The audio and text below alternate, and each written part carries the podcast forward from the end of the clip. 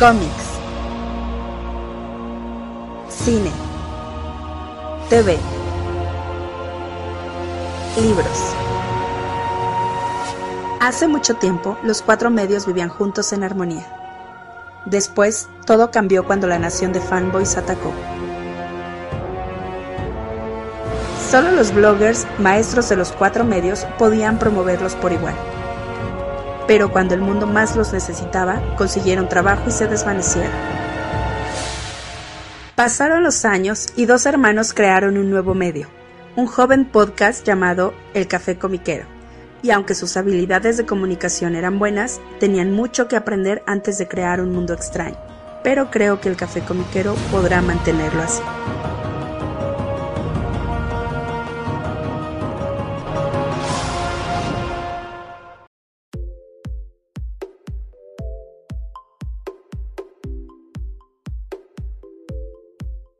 Hola, ¿qué tal? ¿Cómo están todos? Bienvenidos al nuevo episodio del Café Comiquero. Les saluda como cada semana su amigo Carmix.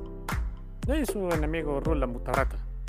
Muy bien, carnal. Pues les recordamos que esto es el Café Comiquero. Nos pueden escuchar cada semana a través de diversas plataformas de audio, en Spotify, en Apple Podcast, Google Podcast, Amazon Podcast, también en Audible, eh, en iBox, eh, también nos pueden seguir, escuchar en YouTube y pueden descargar el, el programa a través de Archive, que es, este link lo pueden encontrar en nuestras redes sociales, en Facebook, Twitter e Instagram donde regularmente publicamos el anuncio del programa nuevo de cada semana, que como ya tiene algunas semanitas, les hemos comentado que el programa sale a lo Gandalf, es decir, sale cuando tiene que salir, básicamente. Entre sábado y domingo, ahí está más o menos. Por cierto, una eh, pues pequeña, eh, no disculpa, pero una pequeña nota de que la semana pasada, quién sabe por qué, eh, publiqué el programa eh, desde el día sábado por la noche, bueno, quedó eh, hecha la la publicación para que se, que se viera eh, disponible a partir del domingo. Y por alguna razón Spotify se tardó todo un día en jalar el, el, audio. Ya cuando de repente vi y Spotify ya no, no, tenía el capítulo, pero ya estaba en todas las demás. O sea, me metí a todas las demás plataformas y ya estaba el capítulo disponible. Y fue hasta el día siguiente que Spotify lo publicó. No hice nada, les, les iba a mandar un correo si no, eh, si no aparecía al día siguiente, pero pues en automático jaló. Quién sabe por qué. A veces Spotify se pone sus moños, se pone chipil. Pero, pues bueno, ahí, ahí está la notita. Pero sí, sí está en Spotify, por si lo escucharon en otro lado y acostumbran a escucharlo por Spotify. Sí está también ya disponible, al igual que los demás capítulos, Carmen. Sí, bueno, pero no, fue, ahora sí que no fue bronca nuestra, ¿no? O sea, no, ahora sí que no la regamos en nada, ni mucho menos. Sí, no, siempre que pasa eso me pongo a revisar así el post, me pongo a ver si no hice, le puse un carácter que no era, y ya cuando dije, no, pues si, si lo publicaron los demás servicios, pues entonces ya es bronca de Spotify. Arréglenlo, ¿no? sí, sí, sí, ahí sí. No. Bronca de este lado no fue, así que ya con eso está uno más tranquilo. Así es, carnal, muy bien. Pues, eh, pues nueva semanita, nuevas cosas. Afortunadamente pasaron cosillas interesantes que platicar, cositas que mueven la aguja en el mundo del cómic. Y pues, eh, no sé, carnal, no sé si, ¿qué te parece si empezamos, si nos comentas eh, pues esta nueva iniciativa de, de Webtoons con DC, carnal. Sí, que se me hace mucho más interesante que lo de Substack, ¿eh? Honestamente. Ok, muy bien. ¿Cómo que muy bien? Se dice, qué chingón eres, porque, perdón, este, porque tengo, miren, voy a ser súper sincero, lo de Substack no me, no me llamaba la atención, porque ya, ya viéndolo en, en retrospectiva, es eh, o sea, sí es otra forma de, poner cómics al alcance de la gente, pero es otra vez un servicio restringido.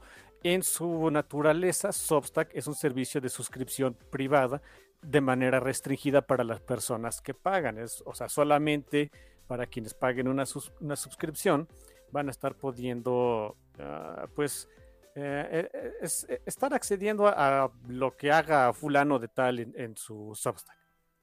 No está mal, pero no, la verdad es que no se me hace la gran cosa. No, es como que no sé de dónde sacaba la gente que era como que la gran revolución. No, no hay nada innovador en eso.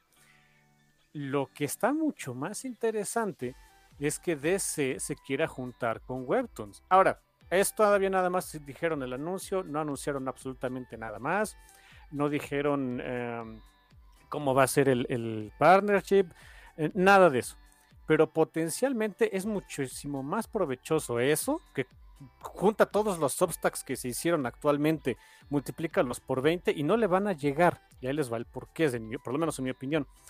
El, bueno, siempre y cuando DC no quiera como que llevar a la gente que compra sus cómics a, Webtoons, porque eso sería una tontería, es un, es, un despilfarro de, de, recursos y de esfuerzos y completamente inútil. Si, más bien lo que quiere es aprovechar eh, a la audiencia que ya tiene Webtoons para que conozcan y se encariñen con los personajes de DC, entonces ahí es donde se puede hacer muy interesante. Webtoon tiene una base, el último este, reporte que es que tienen 84 millones de usuarios activos. Y por ahí lo mencionaban, activos para ellos significa que uno estén registrados, o sea, que no, que no nada más hayan bajado la aplicación, sino que hayan creado una cuenta dentro de la aplicación porque hay una diferencia. Si nada más bajas la aplicación, pues ahí puedes ver ahí los, los este, webtoon que quieras y demás.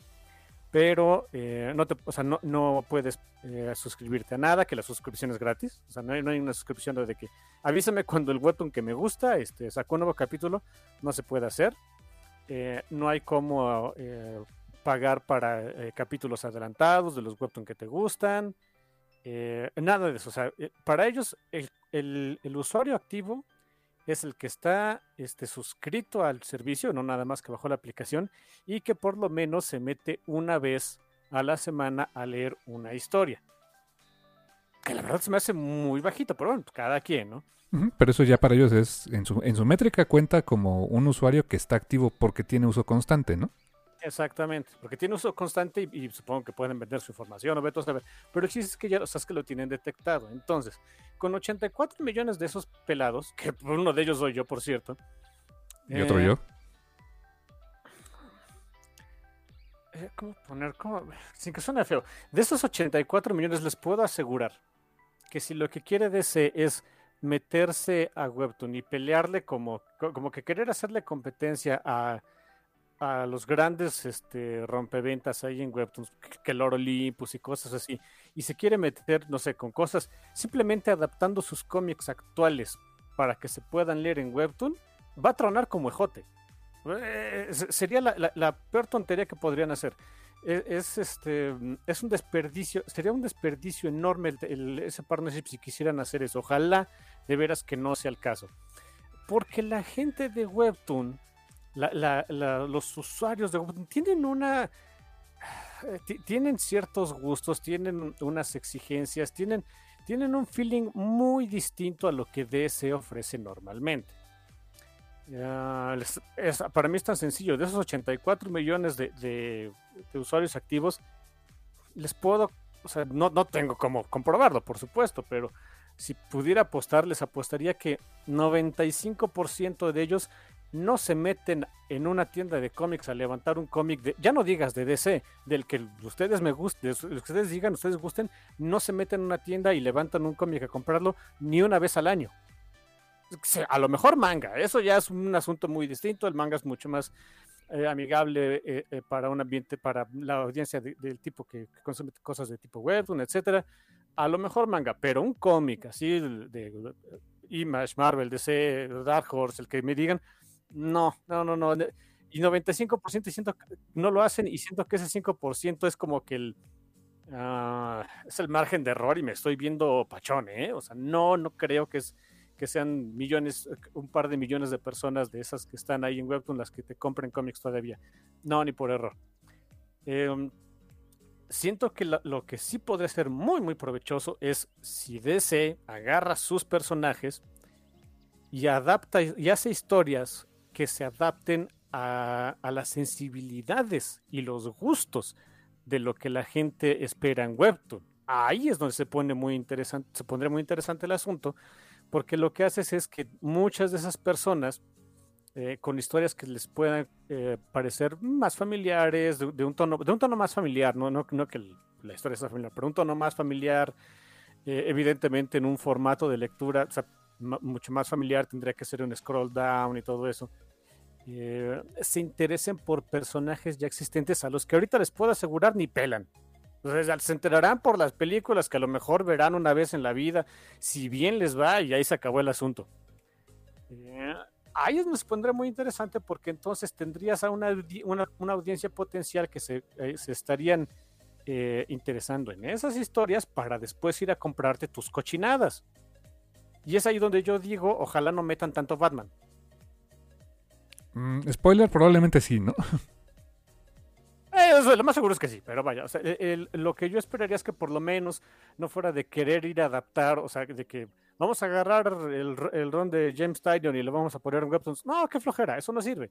Si lo hacen así, les puedo asegurar un par de años en lo que dura el partnership, eh, como dicen en, inglés, fizzled out, o sea, simplemente ah, ahí está, nadie lo pela y después de un tiempo se acaba. Si eso es lo que van a hacer, eh, yo pronosticaría algo así. Ojalá que no, ojalá que de veras quieran hacer algo mucho más interesante, algo más inclusivo para la gente que está acostumbrada a leer Webtoon, porque eso sería muchísimo más, más provechoso eh, a, la, a, la, larga y en el, en el corto plazo incluso. Este, el Webtoon tiene su sistema de paga, sus coins compras coins y, puedes este, comprar capítulos adelantados y demás. Em, salió obviamente por ahí también eh, mucha gente diciendo de, y yo no me acordaba, pero ya después dije, ah, sí es cierto, DC tenía un servicio, no exactamente como Webtoon, pero más o menos también de suscripción por ahí hace unos 10 años. ¿Y qué fue lo que pasó? Se, eh, cerró, un par de añitos duró y nadie le interesó, nadie se enteró, yo no me enteré. Oye, o sea, sí me enteré, pero ni lo pelé. Ni yo, ¿eh? Y cerró, porque, una vez más, estaban este, queriendo eh, lanzar un nuevo servicio con las viejas historias, que, queriendo venderle a los mismos infelices que siempre compran sus cómics, que de todas maneras ya los estaban comprando en las tiendas de cómics. No iba a jalar. Y aquí es muy distinto. Este sí es una. Eh, el querer llegar a audiencias nuevas, este es llegar a audiencia nueva. 100 por, casi 100% nueva. Este sí es órale, vamos a darnos con sazón de las patadas, vamos a competir con otros cómics, con otras ideas, con otras sensibilidades y a ver si jalamos. Esto sí está interesante. Y lo de Substack, pues es más de lo mismo de lo que hemos visto de los autores que nos gustan. Sorry, pero así es. Pues sí, fíjate que eh, pues tienes mucha razón en el sentido de que es una gran oportunidad, que ojalá no se desperdicie.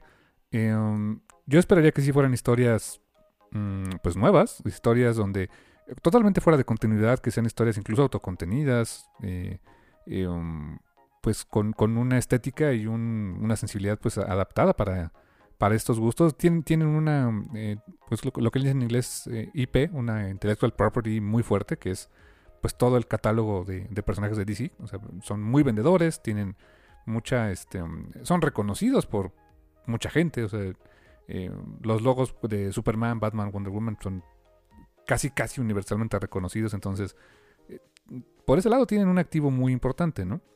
Em, yo coincido contigo, creo que si me quisieran llevar el cómic semanal de Batman o de los miles de cómics semanales de Batman a la plataforma, pues no tiene chiste, no, no sería algo amigable para pues, alguien que, tiene no sé cuántos webtoons existen, pero pues, supongo que son miles. O sea, tienes miles de opciones para encontrarte algo mucho, mucho más accesible que, con que entretenerte, ¿no?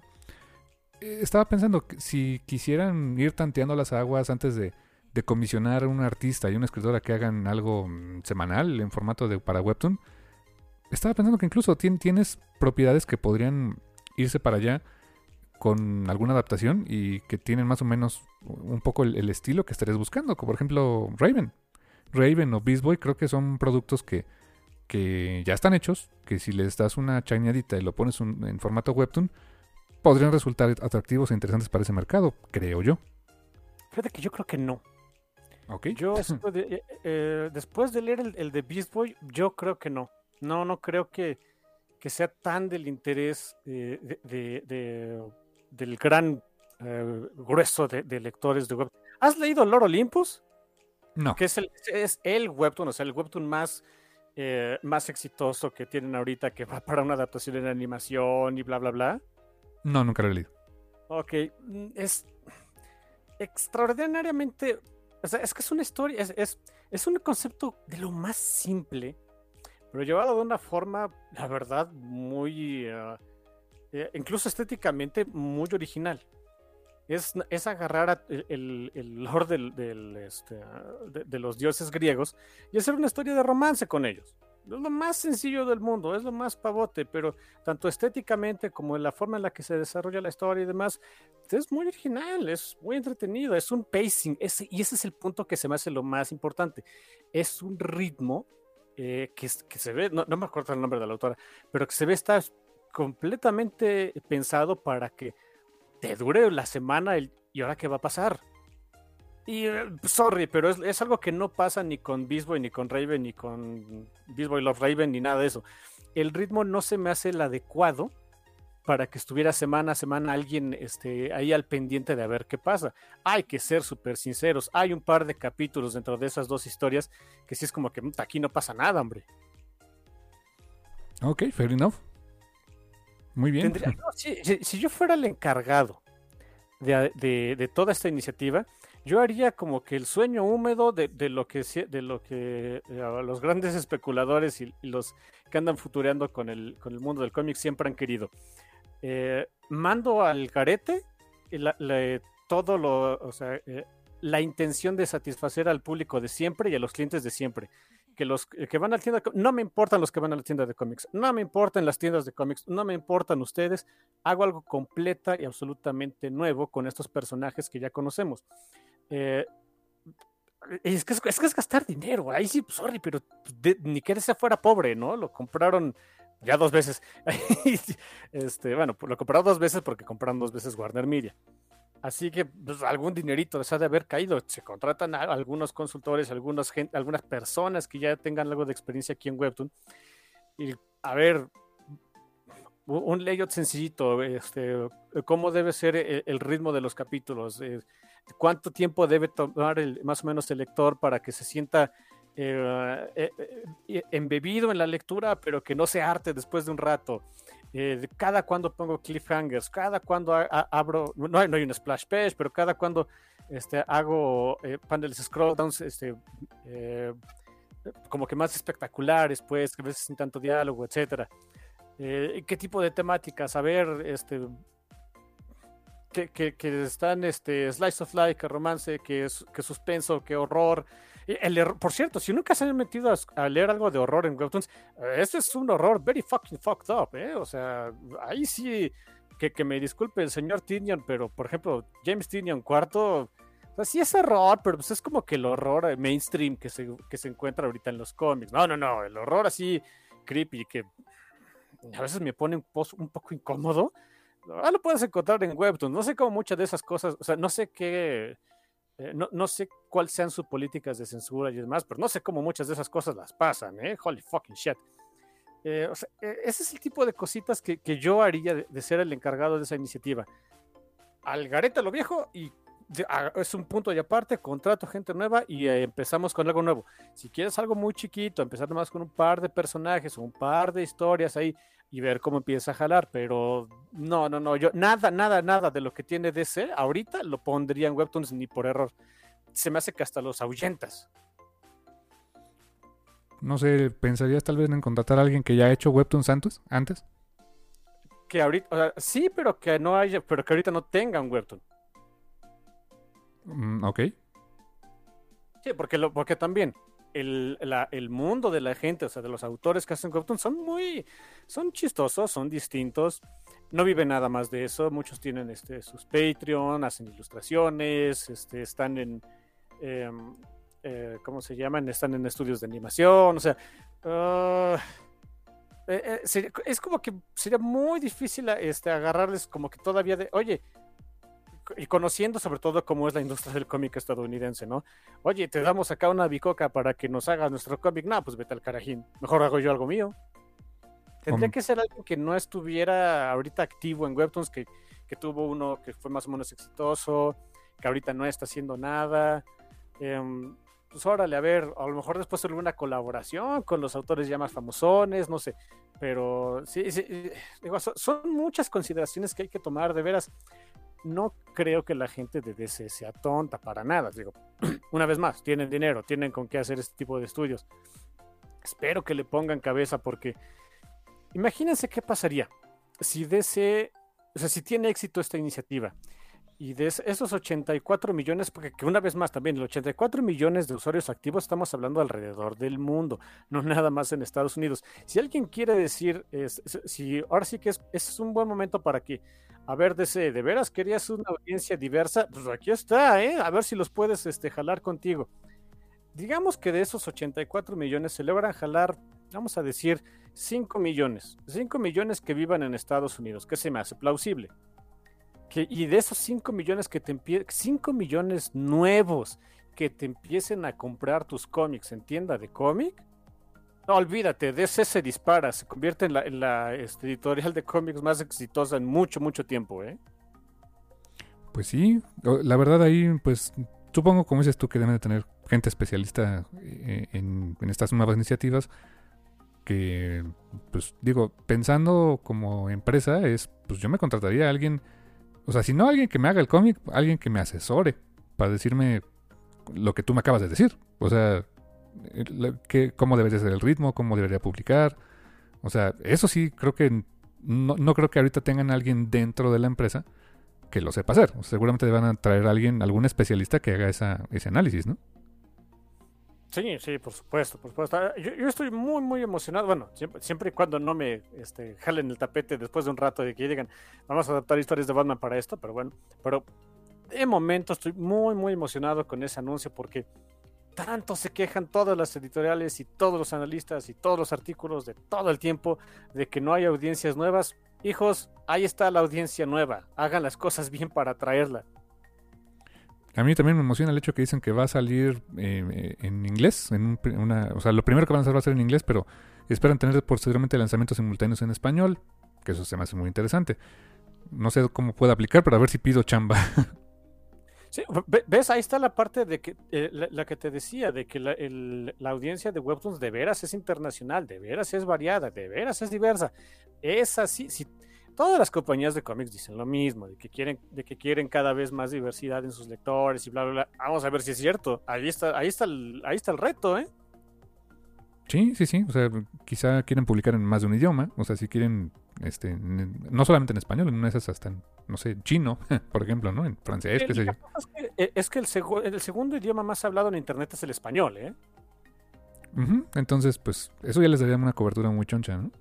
Sí, entonces si ya cobres inglés y ya cobres español, uy, ya, ya está muy canijo, ya, ya, ya suena que ya tienes una, eh, una potencial audiencia ya bastante grande. Después échale chino, por supuesto, que es el tercer idioma más hablado. Ah, éntrale. Y, y, y, después tal vez coreano o japonés. Y empezamos a ver qué onda, ¿eh? Sí, ese fue el idioma que nunca, cuando estuve colaborando con Neymar Junior Comics, fue el único que nunca pudieron meter, el chino. Es, es complicado conseguir a alguien que lo, que lo pueda traducir bien. Sí, exactamente. Y, y, en los tiempos en que se requería, la verdad. uy, sí. Y este, lo, lo, mira, yo no, no, soy tan experto en webtoons, la verdad. O sea, creo que tú tienes mucho más expertise, pero lo que sé también es que ya ha habido otras editoriales que han tratado de llevar, mm, o sea, editoriales, digamos, tradicionales que han querido llevar cosas allá, ¿no? Eh, creo que Top Cow ya tuvo algunas series por ahí. Ah, no sé, este, no sé si Top Cow. Eh, Ball tiene algunas, pero en tapas. Eh, pero una vez más, es como que sus cómics trasladarlos a, tapas. Pues ahí está el partnership, supongo que les, no les ha de ir mal, les ha de dar un dinerito extra, pero no revienta nada, no, no, no se hace gran, eh, gran alborote al respecto, ni mucho menos. Lo que me enteré también es que esta semana justamente es, Image Comics lanzó un TPB, la, que es la no sé si sea la primera en la historia, pero eh, pues una, adaptación a impreso de un webtoon que es eh, Plunderworld de Linda Sejic. Es Plunderworld, ¿no? Plunderworld, Plunderworld. Sí. Que es un retelling del mito de Hades, que me parece. Sí, sí, sí. Pero, esa era la, pero esa era la idea de Linda desde el principio. O sea, la idea de Linda no era irse a, a Webtoon, ¿sabías? creo que no es Webtoon, creo que también es Tapas. Su idea original era pues también publicarlo, solo que nadie lo quiso y ahora que pues ya le fue más o menos, ah, ahora sí queremos, ¿no? Ahora sí, me quiso. Sí, sí, sí, este, por ahí vi, este, el anuncio de que se iba a lanzar y dije, sí había visto algo de ese arte, pero no ubicaba, o sea, no, no, no sabía que era una serie, o sea, que era un cómic como tal, o sea, pensaba que era algunas cosillas que se aventaba linda de vez en cuando. No, sí, sí, sí es, es, es una serie, así es Es un cómic serializado, no sé exactamente cuánto vaya a durar, pero sí. Y eh, incluso cuando lo lees, tengo que me parece que es otra vez en tapas, creo, creo, no estoy seguro. Eh, notas, inmediatamente notas que está pensado para un tipo de lectura de cómic regular, no, no es un scroll down. Lo hacen scroll down porque pues así es como salen esas plataformas, pero no, se ve que no, que, no había por ahí de repente, sobre todo al principio, ya después se ve que sí, ya eh, se captó que lo suyo mejor era por por plataformas que utilizaron Scroll Down. Pero sobre todo al principio sí es como que, ah, ok, está raro esto, ¿no? Está padre, pero se, lee un poco raro, pues. De, acá de México, por ejemplo, ves que Ramón, eh, Ramón Espinosa está eh, llevando niebla a, Webtoons. Sí, sí, que también no, es mala onda, o sea, se ve cuando empezaba a, a ver cómo formatear el asunto en Webtoons, porque había varios paneles que repetía para eh, que repetía y cambiaba nada más el globo de texto o que hacía acercamientos para ponerle otros diálogos, cosas así. Eh, ya después, ah, bueno, ya, ya, ya agarró más experiencia en eso, ya se nota que eh, el cómo poder formatearlo un poquito más adecuado. Sí, sí, sí, es, es de lo que pasa. Es lo que pasa cuando un cómic eh, lo pasas de un formato que estaba, al que no estaba pensado, ¿no? Es, es normal. Por eso les digo que en ese se me hace muy, muy importante que desde el principio no quieran adaptar cosas que ya tienen porque se va a notar, o sea, y, lo, casi, una vez más, yo no soy alguien que apueste, pero casi se los apuesto, eh, que, se va a notar si, empiezan a sacar como que las adaptaciones, hasta en la forma en la que está formateado para poder leerlo en scroll down, híjole, se va a notar clunky y medio awkward y, rarito y medio incómodo al principio, ya después supongo que le captarán la onda. Y tú, bueno, duda, no sé si tú sepas, ¿qué es esto? O sea, ¿Por qué existe algo o qué es eso de Webtoon Canvas? Ese es el programa que tiene Webtoon para atraer este, gente completamente nueva. O sea, es darles como que un chance autores que no tienen nada, nada, nada. Les dan un chancecito y si jala en, Canvas, este, te vas ya como que a la plataforma este, de Webtoon. Eh, sé que en lo que cambia es en la compensación de los autores. Eso es muy importante. Ah, o sea, es como la liga de ascenso. Es como una liga de ascenso, más o menos, eh, eh, de, manera muy, muy burda, pero en las ligas de ascenso de, fútbol en, el mundo, pues hagan de cuenta que es la B. Ándale, ok, ok. No como la liga de ascenso, bueno, que ya no es liga de ascenso, ¿no? en, México, creo. Hasta donde yo me quedé, sí, ya no hay ascenso. Pero en las demás este, ligas de los países de fútbol civilizado, sí, sí hay, ¿eh? Pero, pero ahí qué pasa, o sea, por ejemplo, si empezaste en Canvas, eh, o sea, simplemente trasladan tu contenido a, a la primera división o vuelves a empezar o, qué onda. No sé exactamente cómo sea, pero el, caso que yo tengo muy presente de que empezó así y después lo movió como que a la plataforma principal es Miranda Montt con, eh, con Muted. En Canvas era un asunto bien distinto, súper distinto, era una historia muy diferente de lo que se ve ahorita en, en Webtoon normal no sé cómo se puede decir, webtoon normal, suena raro, pero ni modo. Era bien distinto. Alguna vez por ahí posteo este, los primeros capítulos así de, what the fuck is this, ¿no? Esto no se parece. O sea, se parece en el dibujo si quieren, obviamente, eh, este, menos, menos estilizado, menos detallado, porque estaba empezando. Pero sí, incluso la historia es de, ¿y esto qué? Bueno, pues ok, cada quien, ¿no? Eh, y cuando ya llegó, digamos que a la plataforma principal, lo, lo empezó otra vez desde cero, ¿eh? Oh, o sea, tú tienes como que esa oportunidad de volverlo a empezar. Sí, sé, que por ejemplo quien está publicando en Canvas y que pues ahí la va, ahí la lleva, o sea, tiene ya eh, un número respetable de suscriptores, no, no te diré que millones, pero o, cientos de miles, pero ya tiene algunos números, es este Joshua Hernández, que está publicando un webtoon que se llama Las Retadoras y es curiosamente es un es un cómic de cerca de fútbol y, este de una liga una liga femenil, pues podríamos decir eh, semi-amateur, así entre escuelas. Eh, haz de cuenta los supercampeones, pero versión Valle de México. Ah, ok. Y este, qué curioso, o sea, está en Webtoons, pues esperando yo creo que subir a la siguiente división. Sí, sí, sí, te digo, no, sé si sea requisito que tengas que hacerlo desde cero o qué onda, ahí sí lo, ignoro por completo, ya habrá que preguntarle a alguien que, esté más embebido en todo esto, pero en los casos que yo conozco, este, no, no, no, eh, lo, lo, sí se hizo, pero después cuando lo pusieron en la plataforma principal, lo, este, eh, lo modificaron, pues. A lo mejor no siempre desde cero, pero sí lo modifican. Sí, claro. Y este, pues de que el modelo pues puede funcionar para todo tipo de autores, pues yo creo que sí. O sea, Justin Jordan, por ejemplo, que pues escribe cómic pues tradicional, o sea, eh, en formato regular de 24 páginas, la medida que conocemos. Eh, ahí, ahí lanzó el de Urban Animal y ya tiene pues, como 60 o más capítulos, no sé. Y lleva un buen rato ahí y, ahí lo sigo mucho en Facebook y él dice que es que es de sus propiedades más exitosas. O sea, porque es de las que más le ha reportado ingreso y que eh, lanzó un Kickstarter para una versión en, print, o sea, formatearlo para que saliera en print. Eh, y pues sí, fue muy exitoso también el Kickstarter, pero pues él sabe que, de esos, de, um, de, lo que está publicando en Webtoons, pues le está reportando, eh, pues no te diré que, es rico, pero sí le reporta un ingreso interesante. O sea, es, se sorprendió mucho de que ese modelo le, le permitiera tener como pues un poco más de independencia financiera, fíjate. Es que sí puede jalar, de ver, es que sí puede jalar, o sea, cosa de, ah, un poquito de suerte como en todo, un poquito de, autopromoción como también en todo. Sí, fíjate que en la semana estaba ahí hablando con esta, este, con, con Ara Casillas, amiga ahí del café en Twitter, saludos Ara si lo estás escuchando. Y sí, eh, estamos platicando mucho acerca de esto, de, de, pues, ¿qué, ¿qué, onda con lo de DC Webtoons, qué podría salir bien, qué podría salir mal. Este, y sí, e, ella, también lo dice, o sea, de que eh, habría que esperar que Webtoons se dé cuenta de que no es una plataforma para superhéroes tipo Batman luchando ni nada de eso, ¿no? O sea, es para otro tipo de historias, dramas, misterios, este, cosas de, otro tipo por ahí. Y sí, 100%, ¿eh? O sea, DC ahorita no tiene, yo digo, DC ahorita no tiene el catálogo para, para meterse a Webtoon, va a tener que desarrollar, yo, yo, te, yo haría que desarrollara un nuevo catálogo.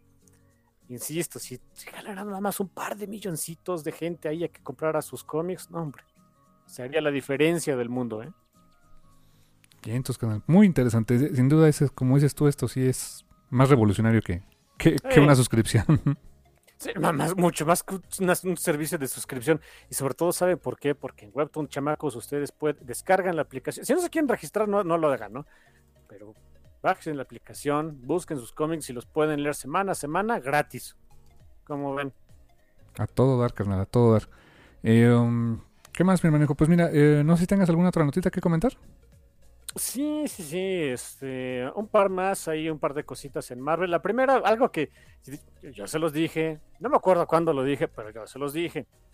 Se me hacía muy raro que Marvel ahorita no estuviera explotando algo con Kate Bishop cuando pues va a venir una serie de, de Disney Plus a la cual le auguro mucho éxito. Y pues sí, ya lo anunciaron en sus solicitudes de, de noviembre que viene una miniserie de Kate Bishop, yo de a fuerza, por supuesto. Y otra cosa que se me hizo lo más normal del mundo, eh, no nada más viene una serie de Kate Bishop, es un es cambiarle el estatus que ahorita tiene Kate. Eh, para empezar, la mueven de Los Ángeles a Nueva York, que es donde se desarrolla la historia, por cierto, de la serie y le cambian el look para que se parezca, para que el traje se parezca al que va a estar utilizando, ¿cómo se llama? Bueno, la actriz que va a interpretar a, Kate Bishop en la serie de Disney Plus, a fuerza, 100% sabía que iba a ir por ahí el asunto. Pero eh, la verdad es que es, este, es inconsecuente. Más Kate Bishop siempre es bonito, y siempre es bueno tener más Kate Bishop en la vida. ¿eh? E-, era de esperarse, ¿no? O sea, eh, sí, sí si, ya si ya iba a haber una de Kamala, o sea, una de Miss Marvel, donde también como que se va a dar como que, según ellos no es, no es un reboot, sino un eh, darle un, eh, eh, como que otra vez un inicio fresco, dije, ajá, me suena a reboot, pero bueno. Huele a reboot.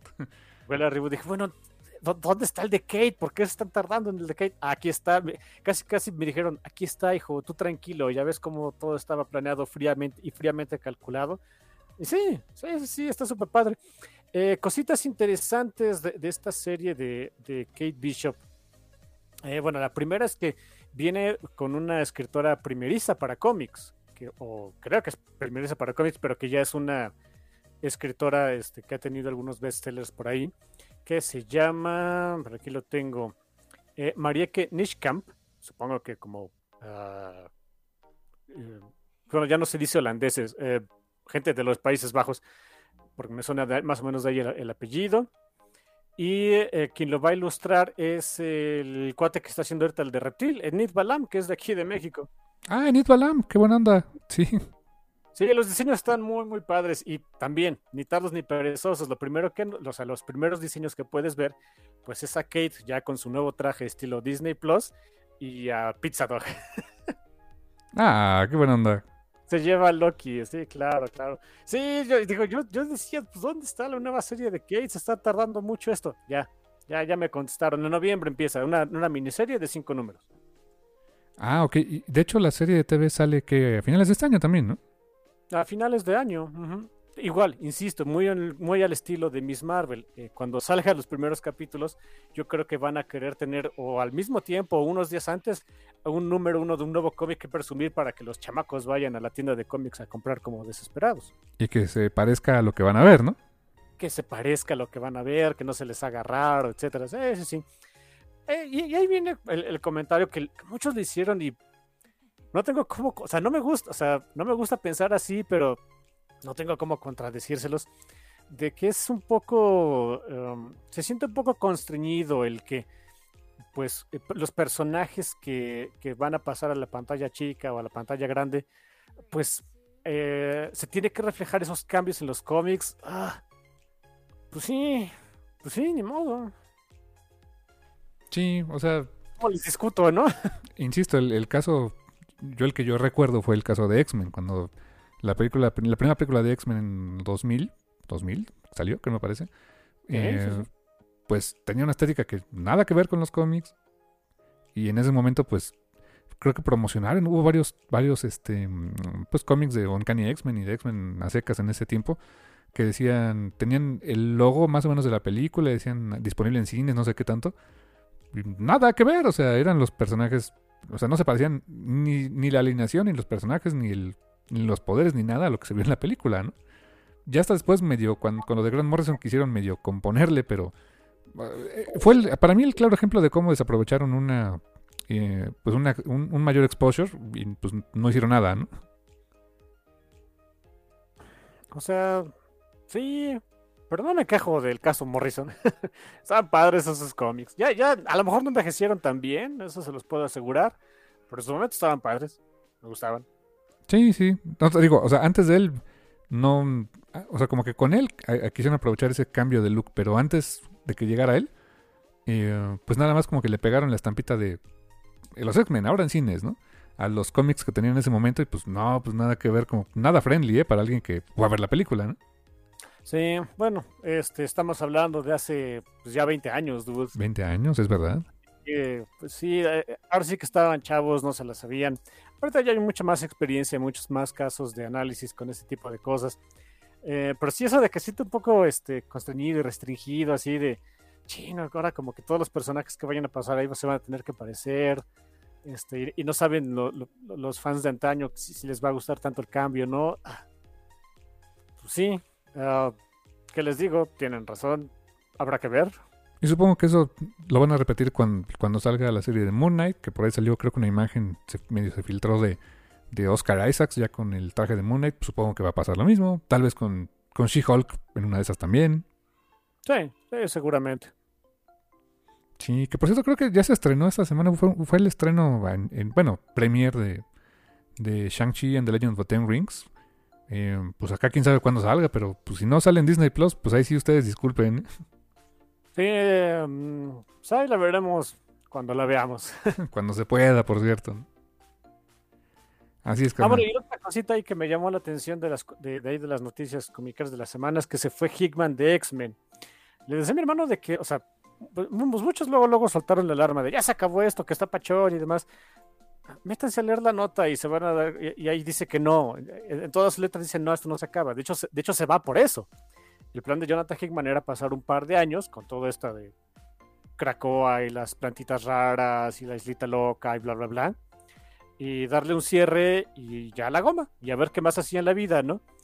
Y que tuvieron una, bueno, en sus reuniones ahí que hacen todos los escritores del mundo X ahorita, que tuvieron ahí con Hickman, les, les dijo Hickman, oigan, pues con esto de Inferno como que ya lo voy a acabar, ¿les, les gusta?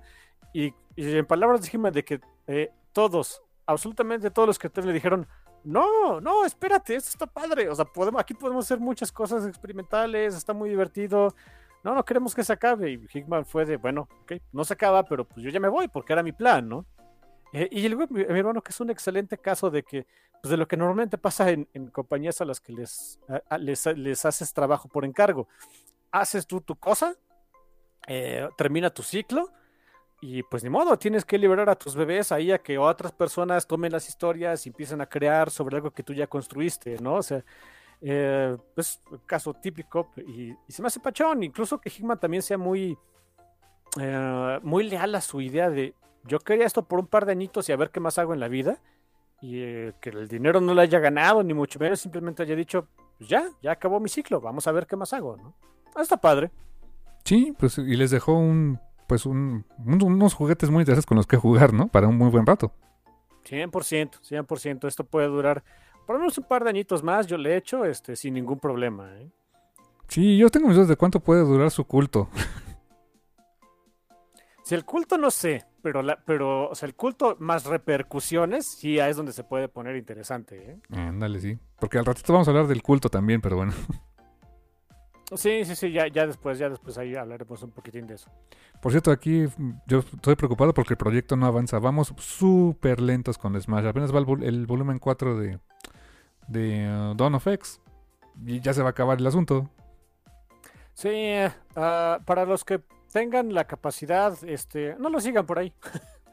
este, ni, ni, se esperen, váyanse a, lo, a las cosas que están saliendo ahorita que se están poniendo muy pachonas. Sí, sí, sí. Sí, yo, yo la verdad sí lo estoy siguiendo por ahí, pero o sea, me ha adelantado en algunas cosas, pero pues la versión en físico, pues, como está económica, dije, pues la de Smash, ¿no? Pero, pues no lo sé, Rick, ya empiezo a pensar que, que tendré, tendré que buscarle otras formas. Sí, no es nada divertido. Yo, yo no lo sigo así. ¿eh? Es, y también es que no sigo todo. Es tan amplio ahorita el mundo de mundo X, mundo de X-Men, que seguirlo todo, miren, no solamente sería demasiado caro, sino que también eh, no siento que todas esas cosas sean del gusto de todo mundo. Habrá cosas que te gusten, habrá cosas que no, y habrá cosas que no valgan la pena para ti seguir. Y eso dependerá de cada persona, y es lo que yo hago. Sigo nada más dos, tres series que me gustan mucho y saben su remedio. Por cierto, vi que salió esta semana el hardcover de los primeros 12 números de, de Marauders. O sea, se ha pegado la serie porque ya lo llevaron a Oversize Hardcover. Y se ve bonita la edición, ¿eh? Sí, va a haber de ese, de Excalibur y de New Mutants. Ja de los que justo reseñamos la otra vez. Sí, para que vean que tenemos buen gusto tú. Mira nomás, qué chido. Sí, no creo, eh, spoilers no creo que lleguen a México, ¿eh? O sea, no. No. o sea, en inglés sí, pero, o sea, de importación, pues, ¿no? Bueno, sí, exacto, exacto. Así es, carnal. Pues, eh, ¿qué te parece? Yo creo que nos vamos a un pequeño cortecito antes de seguir con nuestro tema central. ¿Seguro? Bien, carnal. Pues entonces nos vamos a una pequeña pausa. Eh, recomendación musical de esta semana. Um, a cuentagotas, poquito a poquito, pero pues ahí Iron Maiden sigue liberando sus sencillos para su próximo disco que es Senjuku. Este sencillo nuevo se llama eh, Stratego o Stratego, supongo que así se pronuncia. Eh, es una nueva canción de Iron Maiden de su disco número 17 en su carrera. Eh, chequenla, búsquenla aquí en Spotify o en su servicio de streaming de confianza, incluso en YouTube. Stratego de Iron Maiden y regresamos ahorita en un ratito, no se vayan.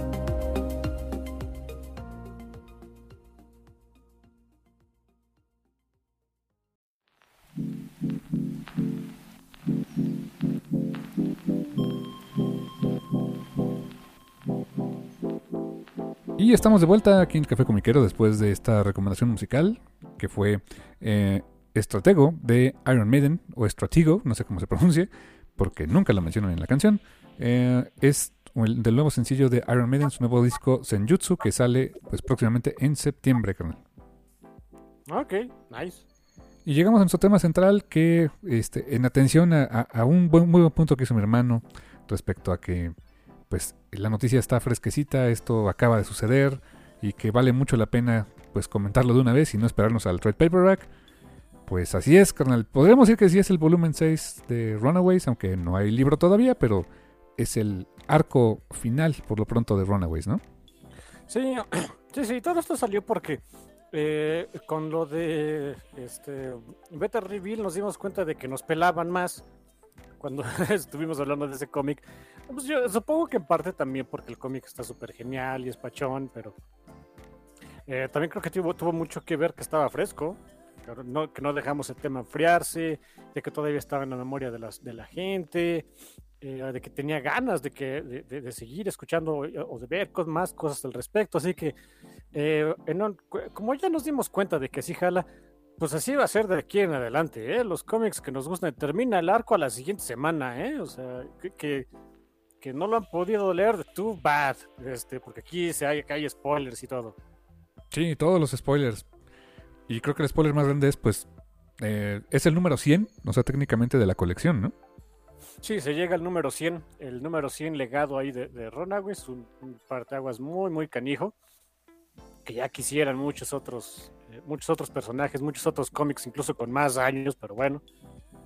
Y pues sí, pero desafortunadamente es el, es el arco, el último arco que pudo hacer Rainbow Rival con estos personajes y con esta historia que, a la que tanto cariño le agarré. Em, al menos es un buen arco, o sea, dentro de todo lo horroroso, la verdad es que es un buen arco. Estuvo pachón, está, eh, pone muchas cosas interesantes en, eh, en, la bandeja. Eh, eh, nos da un atisbo de, de los de, de, estos personajes, nuevos atisbos de las personalidades de estos personajes y de lo que les podría esperar.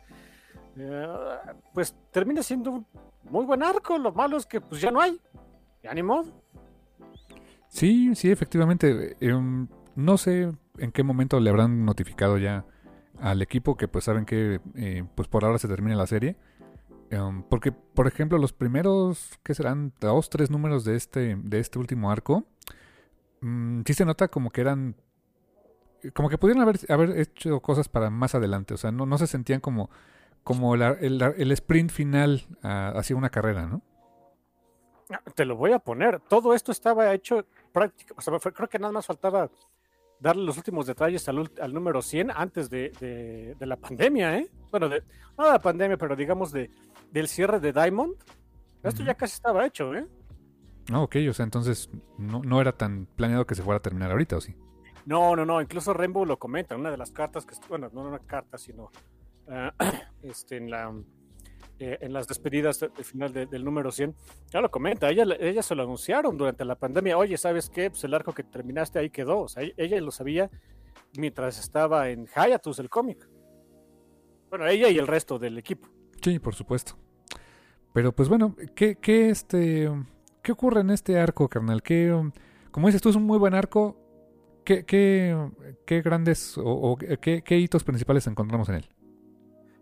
el principal, eh, pues siento que el, el, tema principal de este arco es, es el adaptarse a cambios bruscos. Y pues suena feo, pero es, eh, repito un poquito la cuarta barrera, es muy apropiado que llegue el momento en el que los que éramos fans de este cómic nos vamos a tener que adaptar a que ya no haya, ¿no? Eh, después del arco de, del Doctor Justicia, que es hacer un poquito de la deconstrucción y burla de, de lo ridículo que puede ser un personaje como Batman. Eh, porque de eso se trata el arco de Doc Justice, por eso me gustó tanto. Y, y ¿saben por qué también me gustó? Porque me gustó mucho. Porque al final de ese arco, eh, Old Lace, el personaje más pachón de todo Runaways, el dinosaurio, se traga al Doctor Justicia porque se lo merece. Ojalá algo parecido le pasara a Batman. Pero bueno. Vaya que es a Batman. Lo detesto. Ahorita de veras detesto a Batman, como no tienen una idea, pero bueno. Eh, esas ya son broncas mías, ¿no? Y donde empieza el arco, que por cierto también eh, un, una de las razones por las que o sea, se nota que esto, eh, este arco, este cómic, pues no tenía pensado acabar aquí, es porque en el número 32 él lo dibuja, se toma un descanso Andrés Genolet, digo, es normal, no, la vida no da para todo el tiempo estar haciendo, este, de repente tiene que descansar el señor, aunque no le pagan ni modo. Eh, quien entró para sustituirlo por un número es Natacha Bustos, que durante, que supongo que eh, ya viendo tiempos, veo que más o menos cuando ella estaba haciendo este número es cuando anunciaron eh, la iniciativa que tuvo Marvel con los Storm, Stormbreakers, o cómo se llamaban, Storm, algo así. Stormbreakers. Sí, Stonebreakers, ¿verdad? Sé que suena martillo de Beta Ray Bill, pero no, nada que ver. Es eso. ciertas personas, ciertos artistas que Marvel iba a, mantener y a retener casi casi como exclusivos porque su trabajo ha gustado mucho. Estaban Natacha Bustos, Juan Cabal, este... ¿Quién más andaba por ahí? Este Pitch Momoko. Uh, Híjole, se me están yendo. Había otros tres, cuatro nombres por ahí muy importantes que se me están yendo, pero bueno. O sea, se ve que durante esa, durante ese tiempo donde ella, ella ya sabía que iba a estar así en, esta, en estos términos con Marvel, ella, ella hizo este, este número. Eh, que el cambio es el, cambio de arte se siente, se siente de Andrés Genolet, que él ya se sentía, o sea, se nota de veras que ya se sentía muy cómodo con, eh, dibujando Runaways, ya a cada uno ya le daba su, su personalidad, su su tipo de rostro, tipo de cuerpo, ya muy, muy definidos. Y Natacha se ve que batalló todavía un poquitín aquí este, con, eh, con los personajes, tratando de que no, eh, de no romper eh, tanto con, con, el ritmo que ya traía Andrés, lo cual no es sencillo. muchos criticaron este número porque dicen, oiga, es que el, dibujo se ve que sí sufrió un poquitín, Ah, no es que haya sufrido, es que todos los, artistas nuevos cuando llegan a un título que ya tiene mucho tiempo de haber salido, y le pasó al mismo Andrés Genolet, los primeros dos números, como que todavía no agarraba bien cómo hacer algunos personajes, me acuerdo que su Carolina se veía medio rara, eh, y, aquí en Natacha, sobre todo en el caso de... Eh, en el caso de... Siento que en el, más en el caso de Molly y Nico como que se ven sí trató de hacerlas al estilo Andrés, pero no le salió del todo porque pues, no es, ella no es Andrés Canalet, ¿no? Eh, un par de números más y, santo remedio, ¿no? Este, Natacha hubiera agarrado su, ritmo sin ningún problema, al fin y al cabo es una profesional. Eh, pero bueno, no era la idea, ¿no? La idea era que, nada más tuviera este número para ver qué onda y después que Andrés continuara con el título. Eh, el número 32 fue, un, fue el número que tardó pues, casi, casi un año en que saliera, esto iba a salir en marzo de 2020, terminó por salir en febrero de 2021, o sea, pues, ni modo, fue, fue, durante el lockdown y después el hiatus que tuvo Runaways, este, pues ya que, ¿no? No, este, este, no es cierto, este salió por ahí de octubre y hasta el 30 y otro, este fue... Eh, fue hasta, hasta febrero, o sea, pues sí, ni modo. Así pasa, ¿no? Ese, por eso que se siente un poco cortado. En lo que se ven, pues son las, eh, pues las secuelas de esa batalla que tuvieron con, con, el Doctor Justicia, que qué mala onda que un dude normal, una persona normal, en sus sesentas más o menos, eh, les pateó la cara a los Runaways, mala onda, o sea, y, y, suena feo, pero pues, ¿cómo les ganó estilo Batman? Con preparación. o sea, a sus heavy hitters los dejó fuera de combate al principio, simplemente los dejó fuera de la jugada eh, se metió en la cabeza de quienes debían, de, quienes sí pueden detenerlo y que no, no tenían chance de, eh, o sea, que quienes sí podían detenerlo, pero a la mera hora como que les falló el, eh, la parte de la confianza que fue Nico, y a los que eran más fáciles de dominar físicamente, ni siquiera los peló, ¿no? Que eran Chase y, Gert. no contaban, por supuesto, el Doc Justicia, que pues tenían a un muy leal este, hijo de Ultron, que es uno de los seres más poderosos del universo Marvel, y a un dinosaurio, ¿no? Así que, bueno, pues ni modo. Eh, se lo comieron y me da mucho gusto. Y bien feo que este número es, eh, pues, hay muchas partes silenciosas donde cada uno de los Runaways, pues, lidia con lo que le pasó como pudo, o sea, eh, de la mejor manera que puede. Nico se siente responsable por porque pues ella es la líder, le falló a todo el mundo, sigue entrenando. para los demás hay un cisma muy canijo. Carolina salió muy mal herida. Este, ella es como una batería, le quitas la carga y, como que se empieza a morir la pobrecita. Ah, y, otra de las cosas que también dices, ay, ok, de aquí van a salir, de aquí se ve que iba a salir muchas más otras, más, más, más historia, más elementos interesantes es que Molly se empieza a sentir solita, la pobre, se empieza a sentir alienada y busca, eh, pues, como todo adolescente, es que es lo padre, porque pues es una es una persona que está entrando a la adolescencia y como tal, pues busca ahora sí que sus semejantes con quien juntarse y lo que mejor se le ocurre es descargar la aplicación de Welcome to Krakoa y, este, a ver qué, qué, puedo hacer, ¿no? Holy fuck, eh, eh, es, está muy padre y Y es la ventaja que tiene Rainbow Rowell, honestamente, sobre otros escritores, que tiene que sus hijos están pasando por estas edades. Así que tenía esa ventaja de, ok, tiene de primera mano el conocimiento de más o menos cómo se siente eh, eh, la, gente de esta edad, sobre todo en el caso de Molly, y poder reflejarlo, ¿no? De, de manera más realista en un cómic donde hay, insisto, hay brujas, dinosaurios y alienígenas, pero bueno.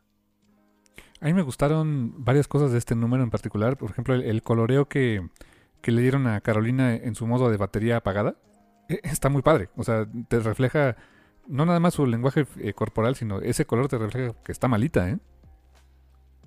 eh. Es decir, también es lo padre. Eso es. Um, perdón, estoy tragando. Ustedes disculparán, de repente estoy comiendo. Es hora de sonar, en fin. Eh, es lo bueno de este. De, todo el último arco de Runaways, que el colorista siempre es el mismo, es Dick Conniff. Es un gran, gran colorista. Y le da esa sensación de, de continuidad. Ah, incluso cuando no estaba dibujando aquí Andrés Genolet, ¿no? Es, lo padre. El número acaba cuando nos enteramos que vienen cambios muy canijos para, para estos chamacos. Gert se quiere volver a regresar a la escuela, lo cual uno no hubiera pensado de Gert ni por error. Eh, Gib, ya que comió, se comió el alma del Doctor Justicia. Ojalá te aproveche el, alma de ese apestoso, este, huele aguano, porquería, en fin. Qué sacrificio, cuenta. Cuenta, cuenta. nadie dice que el sacrificio tiene que ser, tiene que ser una eh, alma pura como la primer nieve caída, ¿no? Así que, eh, whatever, whatever. Gib también quiere ir a la escuela, ahora solo tiene hambre de conocimiento. Y vemos por fin un poquito de los poderes que tiene un Givorim. Él se puede, él puede cambiar de forma. Él cambia una forma humana, pero pues una forma humana que es. Ah, hagan de cuenta Chris Hemsworth, ¿no? O sea, eh, Chris Hemsworth en chavo, así que pues Incluso lo ponen a jugar este fútbol americano. Y, y Chase, ay, pobrecito de Chase, de veras.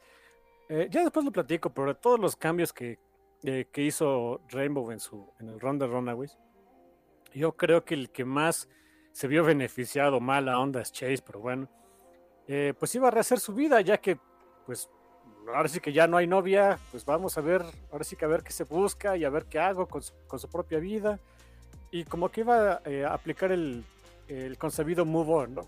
Ya supéralo, ya estuvo, vámonos. Fíjate, otro detalle que me gustó mucho de este número es una pieza por ahí de diálogo o un caption de que decía pues que los Runaways cometieron el, uno de los graves errores que deberían haberlo aprendido antes, en no confiar en un adulto. Y dije, wow, sí es cierto, o sea, qué bien, o sea, qué, qué bien entiende Rainbow Rowell estos personajes que ese era uno de los mantras sagrados de Runaways en sus primeros números, ¿no? Eh, em, y nunca les ha salido bien, ¿eh? Y sabes qué es lo, pues no sé, triste, paradójico, no sé, que pues por ejemplo, Chase está volviendo un adulto. Es que creo que para eso iba el, sobre todo en el final, el número 100. Bueno, 100, 38, como gusten. Creo que por ahí va el asunto, que es enfrentarse al hecho de que tienen que crecer, no es de que quieran. Van a tener que crecer, a menos de que se quieran morir, eh, pues van a tener que crecer y van a tener que enfrentarse a, hacerse adultos. Ah, también lo platico al final, pero bueno. Hay, una, hay un elemento muy padre ahí que ah, ya había captado, pero me quedó mucho más claro todavía eh, con, eh, ya con estos números. El siguiente número está, yo creo que los siguientes dos números son de mis favoritos porque eh, pues pasan muchas cosas que la verdad tenía rato no pasaban en un cómic de Runaways, que queríamos ver, em, que sabíamos que iba, a pasar en algún momento, pero bueno, eh, número uno es que se ve el efecto que empieza a tener. ¿Se acuerdan que en, números pasados se reveló qué es el báculo único, el, el, increíblemente poderoso báculo que tiene Nico a su disposición, que no es más que el alma atrapada de un antiguo enemigo de la familia Minoru. Seishomaru, ¿no? Se parece. Seishomaru, ahí está idéntico el infeliz. Y a cambio de, de, que de, dejar de pedir la sangre de Nico, que se ve que no le gusta ni tantito hacer ese ritual, eh, pues Nico accedió a que en lugar de eso, cada vez que hubiera que a utilizar un hechizo, un poquito del alma de esta cosa, desde el Seishomaru, se colara en el alma de Nico. Y es el peor trato en la historia de la humanidad, pero bueno. Y uno de los efectos que tiene es que empiezan a cambiar sus gustos en la comida. Se va a desayunar con Carolina, tienen, tienen ahí una cita para desayunar. Y se van al mismo restaurante de, pancakes al que fueron Nico y el Seisho Maru en el número 14, si no mal recuerdo. O sea, está empezando a contaminarla, ¿no? Sí, o sea, y, no, y no nada más van al mismo restaurante. Se me hace que es, según yo, es la misma cabina y ordenó hasta incluso lo mismo. Porque al Seishomaru le gustan los panqueques. ¿Y a quién no? Bueno. pero no con tanto entusiasmo. Y se ve que Nico no era de esas que comían como que mucho postre en, el desayuno, pero bueno. Y también, y hay unas escenas súper feas con Carolina de que ella se siente, o sea, de que se siente mal, por supuesto, y también tiene miedo de, bueno, ¿y qué voy a hacer? ¿Quién me puede ayudar? O sea, de, veras a veces no, cabe no nos cabe en la cabeza de que Carolina es extraterrestre. Ella no nació aquí ni por error. Parece humana, o sea, tiene una figura humana, pero incluso ella lo dice de quién sabe qué órganos tenga y, cómo deba tenerlos, ¿no? Sí, y le da miedo que, pues, ¿qué médico lo va a atender? Tiene, tiene cierto sentido, aunque luego me ponga a pensar, pues, ¿cuántos doctores de cosas extraterrestres hay en el universo Marvel? Pues, hay un friego, ¿no? Ah, sí, no confía en ellos, pero... Es que es eso, ¿no? ¿A poco yo me voy a andar acercando con, no sé, el cretino del doctor Némesis? Hasta el nombre, ¿no? el doctor Nefario. Sí, como que... Ah, no. ¿Quién les sabrá? ¿Richards? ¿Pim? Stark no. Este... Eh, mira, con Pim no, porque ya tuvieron un, ya, ya, ya, trataron con Pim durante Avengers Academy y después Avengers eh, Serena y Undercover y les fue como en feria. No confían en él. Y con justa razón, ¿quién puede confiar en Pim? Y aparte Pim ahorita anda muerto, más o menos. Uh, Ultron robó su cuerpo y lo está usando como títere chistoso ahí para andar haciendo tonterías en el espacio. Oh, qué mal. Sí, así que no está disponible. Richards, ay, ¿quién puede confiar? Of course, Richards, ¿quién puede confiar en él? No vas a ir con Doctor Doom, ni por Bueno, tienes el Doombot que le recomiende. ¿Qué va a ser Doombot? Recomendarlos con Doom y no. No hay que abrazar la dualidad, en fin. Sí, o sea, eh, eh, lo bonito de esto es que se siente plausible porque estos chamacos sí están muy aislados. O sea, no confían en absolutamente nadie porque les ha ido del carajín. Y menos ahora, ¿no? Así que sí sientes plausible de que se sientan pues incapaces en este caso de ayudar a la pobre de Carolina porque ah, ahora sí que tienen causa eh, de, no confiar en otros adultos. Está, padre ese asunto, es, eh, está bueno por ahí. Eh, hay unas escenas donde dices, no, de veras, médico báculo único. pues Nico quiere llevar a Carolina a la playa para que le dé el sol y se sienta mejor. Y el 21 día que hay este, nubes en California. Y así, sin ninguna bronca, Nico puede cambiar el clima. Holy fuck. Está cañón. Es increíblemente poderosa esa cosa, de veras da miedo. Eh, y la última parte del cómic es la mejor porque pues es un es típico día en, la mañana de los Runaways de pues, Molly y eh, pues, todos se tienen que ir a la escuela. Eh, Nico no puede ir a, dejarlos porque tiene que irse a trabajar. Chase no está, muy desobligado. Carolina, y pues Carolina se ofrece, ¿no? Hay un diálogo, por cierto, me encanta de Nico, de que no van a ustedes a tomar el autobús, no quiero que la piense gente que no, que, no hay nadie que los ame, así que ya saben, si ustedes utilizan el transporte público y Nico Minoru los ve, ella va a pensar que no tiene nadie que los ame. Ah, entonces Nico va a pensar que nadie me quiere. Sí, nadie te quiere. no sé, me dio mucha risa. Ah, lo que es ser, lo que es ser ex rica de Malibu, ¿no? Ándale, sí, exacto. Pues no, no, hay, no hay que olvidar eso. Todos esos, esos eran niños ricos, ¿no? Todos eran niños ricos. Vivían en Malibu y en este en Brentwood y no sé qué. O sea, son chamacos ricos. Que ya ahorita viven en la miseria literal en, una, en un hoyo bajo la tierra, pues es otra cosa. Y en eso, bueno, ya se van todos y solo queda Nico y, y esta Molly. Y, a ver, Molly, yo te llevo a la escuela, ¿no? Y se les meten los colados al, hostal. ¿Y qué colados? Todo el mundo, que la verdad, eh, incluso este fue de los cómics de, este y el siguiente fueron de los mejores vendidos de Runaways. Ahí nos damos cuenta, metes ahorita a los X-Men o algún mutante en un título y levanta ventas. Y no se metió cualquier X-Men. Sí, y sobre todo, ¿no? Porque meten a Wolverine y a Pixie. Wolverine y Pixie que vienen por Molly y, están buscando sangre. Bueno, no sangre, pero buscan a Molly. Bueno, no, sangre, pero no de Molly, espero, ¿no? Oye, bonito. Oye, ese traje de Wolverine es el que está usando. Yo me acuerdo como que tenía el título, un traje más clásico, ¿no? En la, por lo menos en House of X Powers of Ten. Como su traje café y naranja, pero.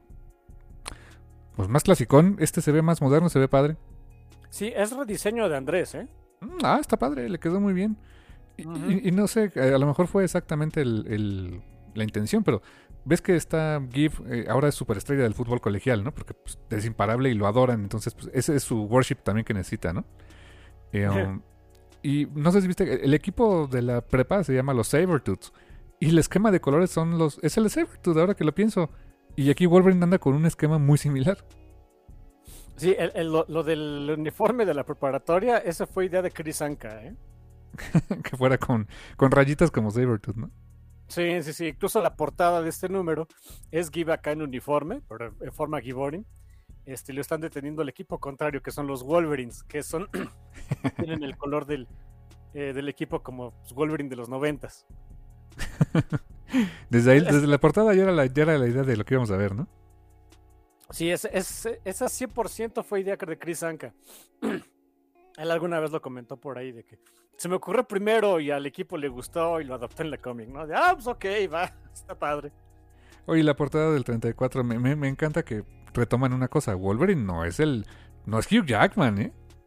No, no, no. Wolverine es totaco, está chaparrito. Chaparrín y, mala leche, ¿no? Y, y no muy galán que digamos, aunque uno piensa, Wolverine, nah, Hugh Jackman, no. No, no, nada que ver. No, me encanta que. O sea, y en este número hay muchas cosas que, que de veras me, me gusta porque. Eh, se mete. O sea, por fin llega Chase este, ahí al quite. Eh, con Chase, Lace y Nico y, Molly, la verdad es que son. Eh, salvo Chase, son los heavy hitters del. O sea, son tres heavy hitters ahí de, de Runaways. Pues aguas, cualquiera le dan guerra a cualquiera, eh Pixie tiene un hechizo de teletransportación y ya quería teletransportar a todo el mundo de ya, ya agarramos a Molly, vámonos.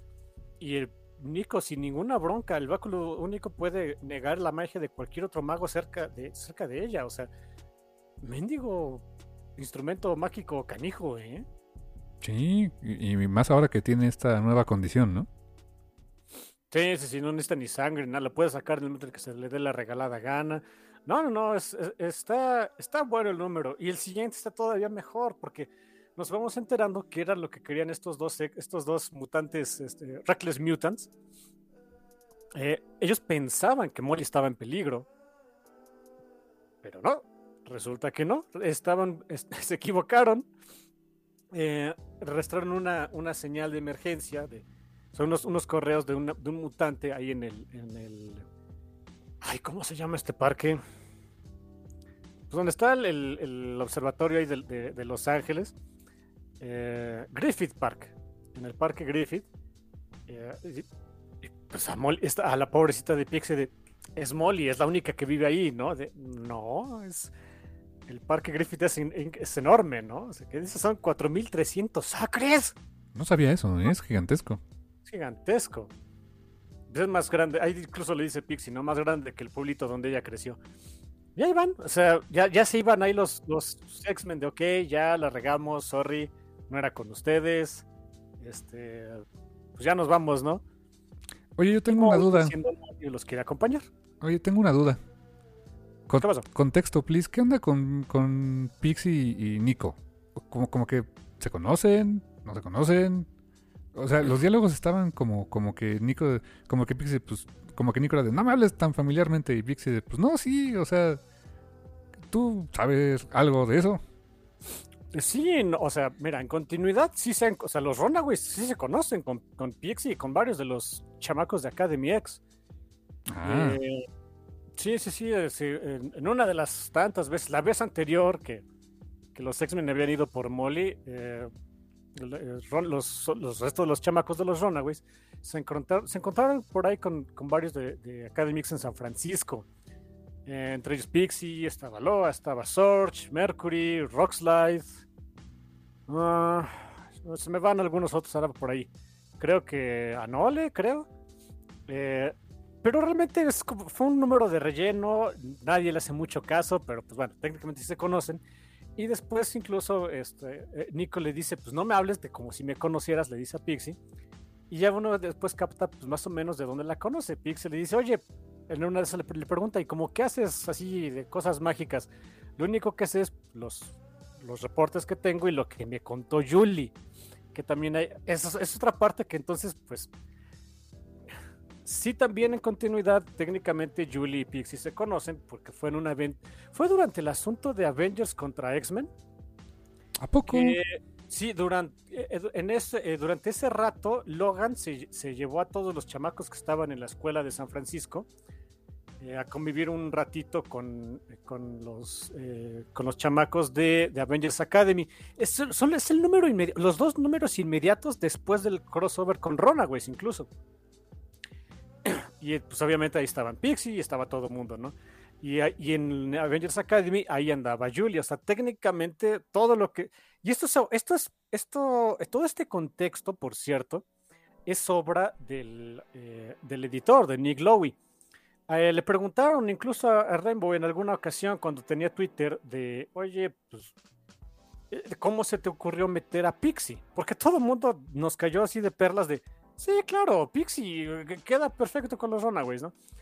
Y ella dice, la verdad es que yo quería nada más un mutante eh, que fuera más o menos de la edad de Nico, que este... Que, pudiera ahí tener a lo mejor algo que ver con ella, pero realmente ella ni conocía a Pixie, que, que, quien se la sugirió fue Nick Lowe. Y eh, ¿quieres saber más o menos cómo se hace eso? Porque de veras es, es, una, es, es anecdótico, pero es muy divertido.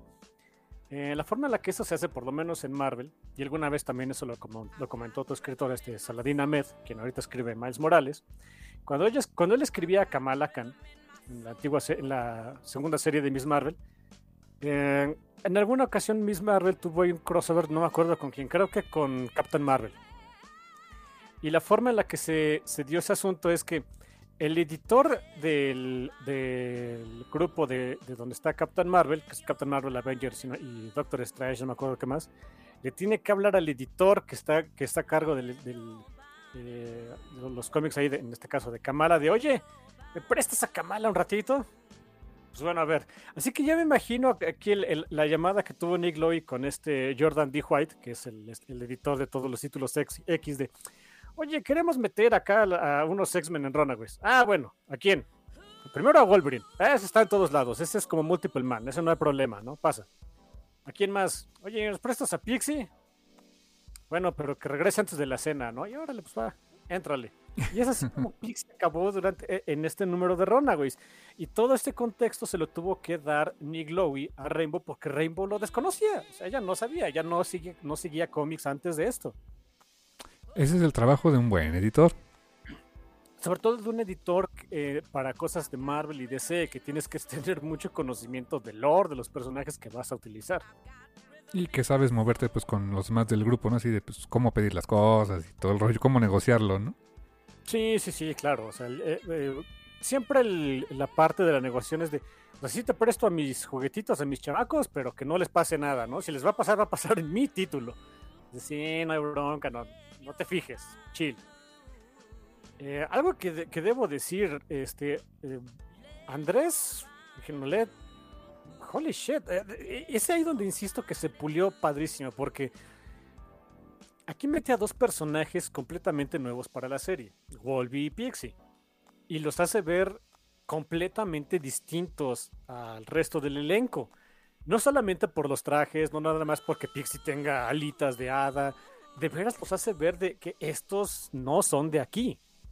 E identificas inmediatamente que, que, son elementos alienígenas para el cómic. Eso me encantó. Se, se, incluso lo hace más notorio este Dick Conniff porque a cada uno de los personajes le da un tipo de piel distinto. O un color de piel este, distintivo a cada uno para que también no los vayas a confundir. Padrísimo el trabajo gráfico en esta parte, de veras no hay cómo confundirse. Me encantó todo este número porque es una muestra de lo que un artista y un colorista tienen que hacer. Eh, o sea, del, una muestra del trabajo muy duro que es eh, pues meter personajes nuevos en un elenco ya conocido. Sí, y por ejemplo, elementos como, como dices, ¿no? El traje de Pixie, que es. Es muy distintivo, eh, pues no sé, el ornamento que lleva, por ejemplo, en las rodillas, en los brazos, etcétera. Cosas que, que normalmente no es lo que verías en el cómic de, de Runaways, ¿no? O sea, ese tipo de diseño. Y que se siente Sí, integrado, por porque sigue siendo su dibujo. Y, y sí, o sea, aunque son elementos extraños al cómic, pues logra que no, que no. ¿Cómo decirte? O sea, sí se vean diferentes a los demás, pero que no sientas que son un pegoste, ¿no? Sí. Y en el caso de, de, de Pixie, ahí, o sea, en el caso de Wolverine, pues él, él, él diseñó esta parte del traje, o sea, que pues era su bronca. Métete tú en las broncas que quieras. Pero en el caso de Pixie, sí siguió los patrones del traje clásico de Pixie, del que utilizaba durante eh, Complex y todo eso. Es el mismo tipo, ¿eh? Con esos guanteletes chistosos, las botas un poco más anchas, el, esquema de color. Ahí ni modo, ¿eh? Ahí sí es de, apréndete cómo va el, el uniforme y, y lo dibujas. Bueno, pues ya qué, hombre.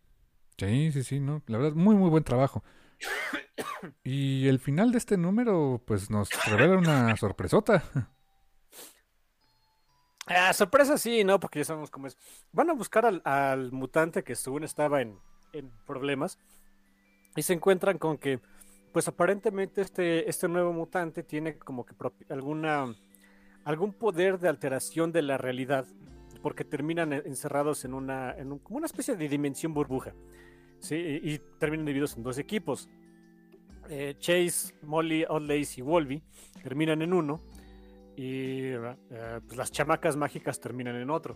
Y es donde les digo que pues este Nico se harta de, a ver, no me hables, háblame de usted, pelada, ¿no? Y a ver, Nico, chill, o sea, está bien, creo que ahí es donde dices, o sea, sí se conocen, pero o, o Nico no, no, no peló mucho en su momento a Pixie o le valió, o ya se le olvidó, quién sabe.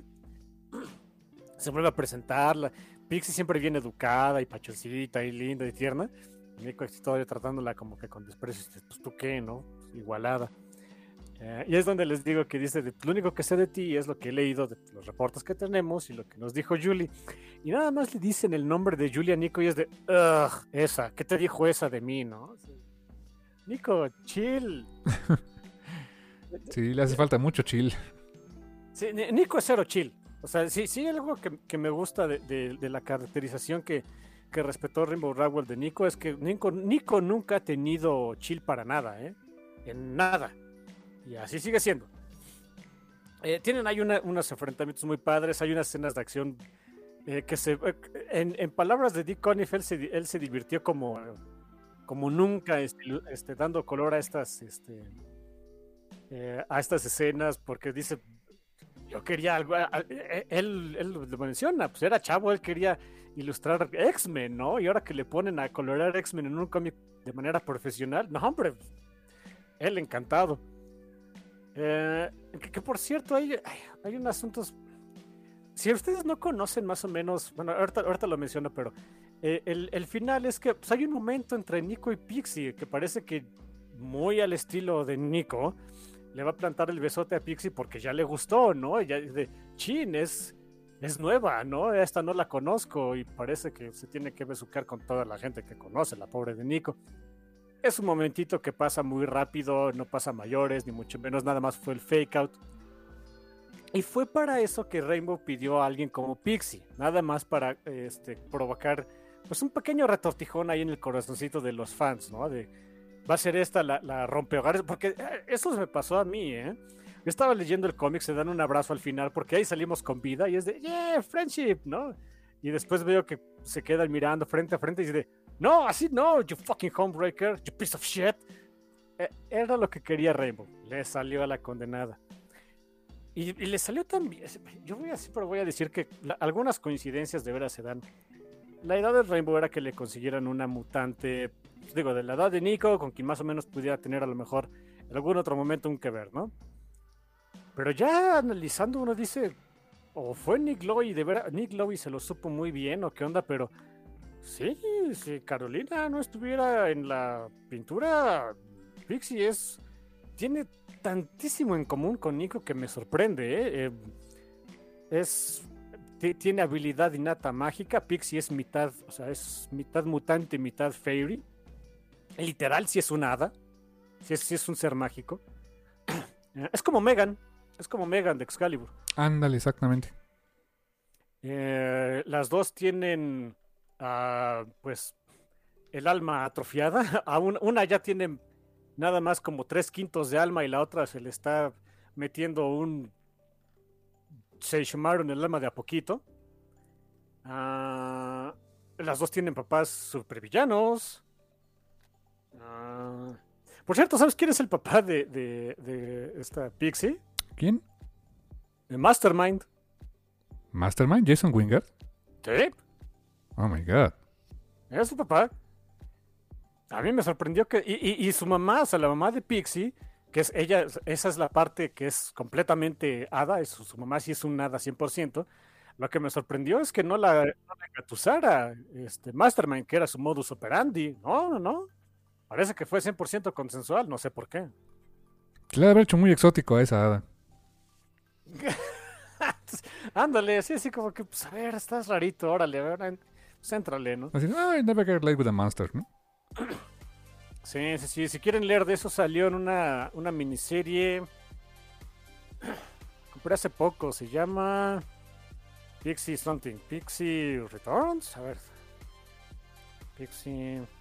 Bueno, era una película de Star Wars antes. Pixie Strikes Back. ok. La, la escribió Catherine Immonen y la ilustró Sara Pichelli. Ahí viene ese asunto de dónde, de, de dónde sale Pixie. Sí, de veras, eh, sí. eh, o le salió muy bien a Nick Lowe o qué onda, pero bueno. Eh, padrísimo la, la incursión ahí de, eh, de la pachoncísima de Megan Win. Megan Win, Win, Wingard. Ah, oh, ok. Que por cierto, me- bueno, ya algún día lo voy a comentar, pero me puse una vez, hace, hace poquito, cuando han estado saliendo estos cómics de, de, de Way of X, eh, que me renovaron el amor que le tenía a Pixie. A Pixie la conocí 100% por lo de, este, ¿cómo se llama? Messiah Complex y en adelante. Y me gustaba mucho, dije, "Ah, personaje bastante pachón, pero ni tenía ni idea de dónde había salido. Ah, luego, algún- el día que hagamos un programa de Way of X, les cuento eh, de, de- de dónde salió, quién la creó y todo esto. Y es- para mí fue una sorpresota, pero bueno, eso ya va a ser después. Eh, se encuentran por fin quién es, quién es esta mutante, que es una pobre chica que vivía se- de clase acomodada, que vivía ahí en, el Parque Griffith, y eh, que tenía problemas, problemas para controlar sus poderes mutantes. Y fue su mamá quien habló así de, oigan, pues, mutantes en Cracoa, mi hija necesita este, ayuda, échenos la mano. Y era esta, esta otra chica la que no quería irse, ¿no? Que, o sea, no iba, no iba a dejar a su mamá. Se llama Jodie, la, la mutante esta. Ella no quería dejar a su mamá, no quería dejar su, su vida, porque pues dice, no, Cracoa, no me voy a ir con el culto mutante a Cracoa, ¿no? Casi dice, no me anexe, jefa. ¿no? sí, sí, de no, no me eches, no, no, no, no me eches porras, en fin. Y es donde Pixie tiene que entrar de no, si no es culto, o sea, los mutantes somos libres de ir y venir de Cracoa, tenemos nuestras puertitas raras. En un santiamén puedes llegar aquí al Parque Griffith cuando ya te aburras, o puedes solamente ir unas cuantas horas ahí a ver qué haces. Y quien estaba más atenta de todo eso era, era Molly, así como que, ¿de veras puedo hacer eso? Que red flag, Oye. cuando te dicen no es un culto, aguas, ¿no? Ah, bueno, sí, si te dicen esto no es un culto, es un culto. El 100% es un culto. Sí, cuando estaba leyendo eso dije, "Ah, Molly, digo, este, Pixie, come on, you're fucking cult. Mira, deja que leas Way of X y el número 7 de X-Men. Y es donde dices, esto es un culto. Ok. 100% esto es un culto. Casi usan túnicas, ¿no? Pero bueno. Ah, mm. Ah, motherfucker. ¿Cómo, te, Now they do. cómo te explico que sí? O we, o...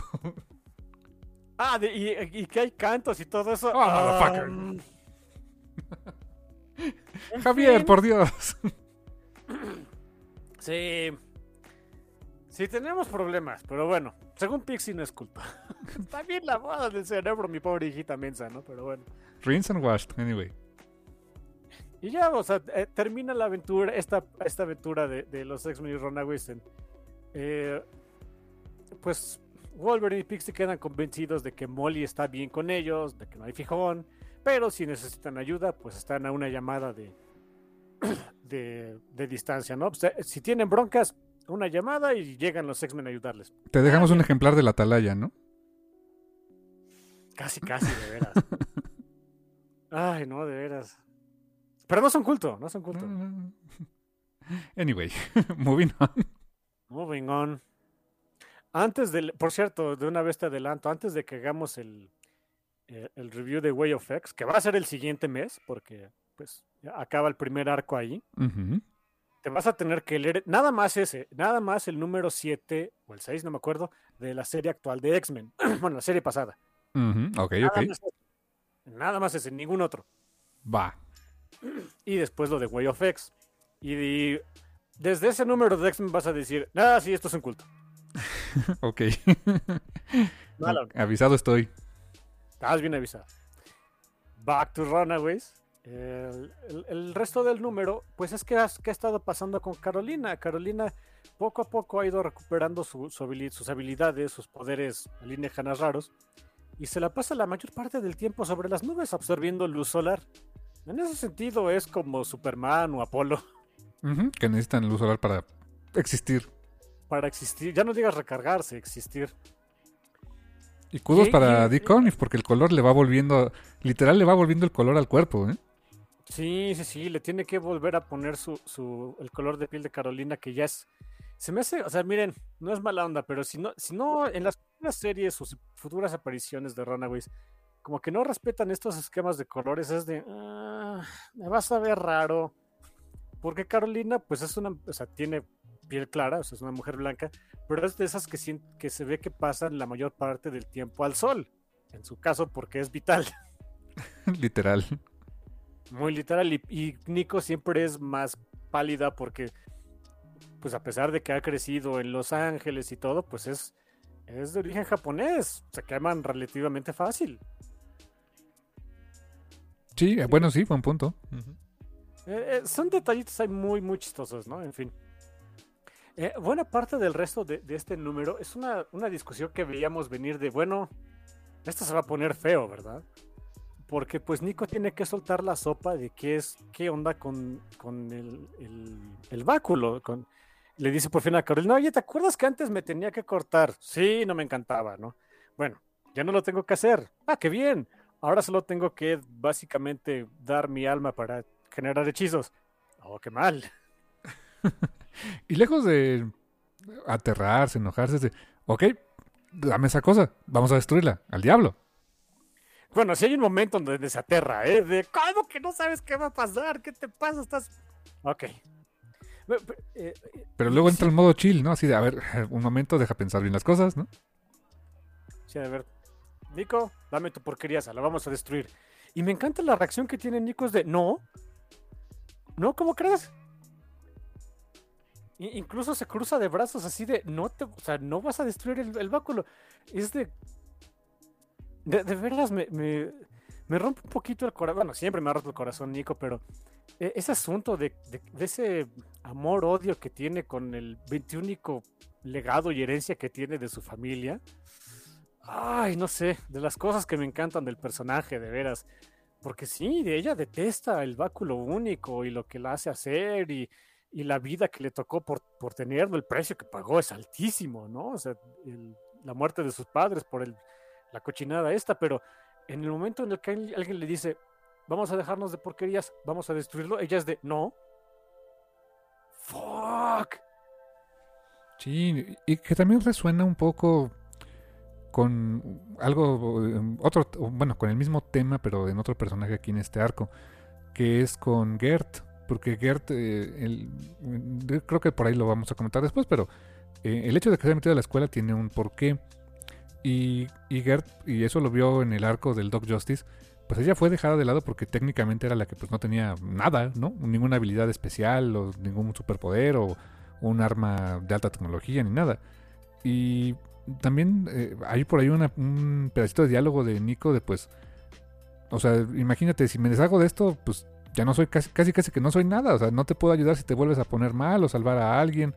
O sea, también tiene esa sensación de pues sin el báculo no la armo, ¿no? Sí, sobre todo por el trauma de que fue el báculo lo que le salvó la vida a Carolina. O sea, y digo, y es ahí donde pues también uno como lector entras en el, en el dilema de, o sea, sí lo entiendo porque es verídico, pero, pero no, o sea, está muy padre. Son, son conflictos, es el tipo de conflicto que, que encontrábamos en el cómic de Runaways, que no es el conflicto, eh, no sé, con Dormammu o whatever, eh, sino el conflicto muchas veces interno de los personajes, de buscar valor en sí mismos, eh, de, enfrentarse a veces a lo que más le tienen miedo, como le va a pasar a Gert en los números siguientes. No sé, se va a extrañar que, que haya un cómic de Marvel que tenga estas características, mala onda. Ah, por cierto, terminan peleadas. O sea, esta Carolina le dice, bueno, ya, déjalo ir. O sea, ni modo. Que te quedas sin, sin esa porquería de báculo. Pues, a ver qué hacemos. Y Nico se da la vuelta y es de, no, es que no lo entiendes, no lo voy a hacer. Y al garete. Si se siente feo porque puntos válidos de ambos lados. ¿no? ¿A cuál le das la razón? Y vemos eh, eh, a qué se estaba dedicando Chase. Chase pues estaba como que faltando a sus este, deberes como eh, pues, el jefe de familia. Em, y, y, vemos, uno, había, uno pensaba, bueno, pues se está encontrando con un personaje incidental, una este, dependiente de un comercio por ahí al mayoreo, que salió en unos números anteriores. Ah, bueno, pues ya consiguió novia y ahí, se, y ahí se quedó el asunto, ¿no? En el siguiente número vemos de qué se trataba el asunto. Sí fue ahí a la tienda, sí quería sacarle el número a esta chica, sí lo logra, pero el momento en el que regresa al hostal se encuentra con algo que normalmente da miedo. y pues deberían tener miedo. Que es la vers una, una versión futura de Gert. Sí, una versión más madura, como veintitantos años, ¿no? De la edad de Chase, que es de 21 años. Mm. Oye, también era, estaba, bueno, no sé, se vio medio creep, o sea, no sé, este Chase de que pues va, pues sí, como que pues le quiere sacar el teléfono a la dependiente en esta tienda. Come on, es, prácticamente el mismo estilo de esta Gerd, ¿no? O sea, la chica es el mismo, el, el, más o menos el mismo físico, el tipo de cabello y todo. Así como que tú, tú no superas las cosas, ¿verdad? Ah, sí, exacto. Tan es así que lo vemos en, el, en, las siguientes páginas. En el momento que Gerd del futuro llega este, y se presenta con él, es de algarete todo lo demás. ¿Sí? ¿Van quién? Al fuck it. Y por cierto, super kudos para este Andrés Ganolet, que pues nos, nos, en el mismo número nos entrega dos, dos versiones de, de Gerd, una Gerd pues más adolescente y una Gerd más adulta sabes que son el mismo personaje, hay ligeras diferencias en tamaño, pero pero el, no sé, el, eh, la expresión corporal, ciertos detalles en los ojos, o sea, sí ves la progresión de madurez de un personaje eh, en dos etapas diferentes de su vida en la misma página. O sea, la verdad está muy, muy bien hecho, ¿eh? Sí, 100%. O sea, sí, sí son, se supone que son el mismo personaje, pero ni se, pero, o sea, se parecen, pero nada más. eh, la Gerd del futuro sonríe más, como que es más confianzuda, como que ella trae un plan. Eh, sí, eh, son cosas difíciles de hacer, sobre todo. O sea, que, que lo haga una. De veras, es por lo que digo que los artistas de cómics deberían pagarles mucho más. Pues es, una, sola persona la que hace esto. Y es de.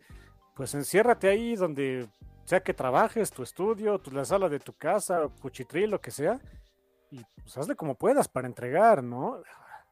Qué trabajo tan difícil, de verdad. Sí, porque pues eres eh, el que hace el cast y eres el, el actor del, de todos los personajes, ¿no?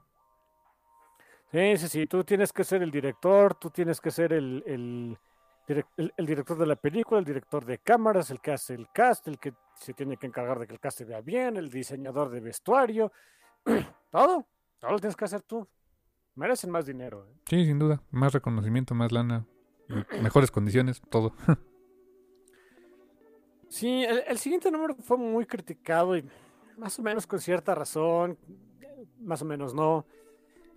Eh, porque pues, ahora sí que quedaban poquitos números y nos ponen un número mudo, un número con muy poco diálogo. Ah, pero insisto, esto se hizo antes de la pandemia, ¿eh? O sea, esto ya estaba hecho. Eh, pensaba uno que íbamos a tener todavía más tiempo de explorar estas situaciones porque se empiezan a desarrollar pues todavía más cosas. Eh, eh, se sigue alimentando de las ofrendas que le trae Rufus el gato. Y Rufus como que se comunica con Gib a manera, este, de manera este, telepática porque es un gato psíquico.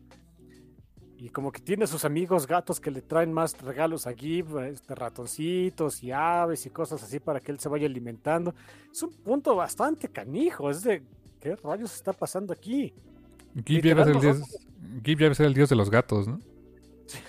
literal, aquí los Runaways se convirtieron, en, eh, por lo menos en este sentido, en lo que más odiaba, que es en, The Pride. Holy shit. no lo había pensado. nadie, se, nadie se pone a pensar en eso, de que hicieron exactamente lo que sus papás querían que hicieran. Wow, eso debe de doler. Sí, pero pues como Gipsy nos cae bien, pues ya lo aceptamos, ¿no? Ni modo. Eh, también vemos cómo le hace Nico para lidiar con, con dolor, con la frustración, con, andar peleada con Carolina, que es básicamente darle de guamazos a un costal de, este, de entrenamiento. Y hay, un, hay una página que se me hace padrísima, es que de veras es el resumen de, Nico y su relación con el báculo único. Nico no veces avienta el báculo hacia la pared en disgusto, llorando del coraje, del temor, de lo que sea. Se acerca al báculo, lo ve con odio, con recelo, lo, lo toma, de veras ves que este me das asco, porquería, pero al final pues es parte de ella y lo, reintroduce en su cuerpo porque pues es, es, una parte de ella, es una parte de su alma que no puede dejar, ¿no? Y, cuando, cuando reintroduce el báculo a su cuerpo, pues es con una cara de, pues ya que, híjole, de veras, no hay diálogos, todo lo hace Andrés Genolet, denle más dinero a este hombre porque la forma en la que hace actuar este personaje para que te den todas esas emociones en cinco paneles es impresionante. ¿eh? Fíjate, no, tenía idea que el número había sido muy criticado por eso, pero a mí se me hizo muy bueno. O sea, tengo un soft spot por este tipo de, números cuando... Bueno, normalmente el cómic pues eh, es la mezcla entre imágenes, textos, eh, juxtapuestos, etcétera. O sea, y estamos muy acostumbrados a que el cómic lleve texto, ¿no? O sea, que se, lea tal cual.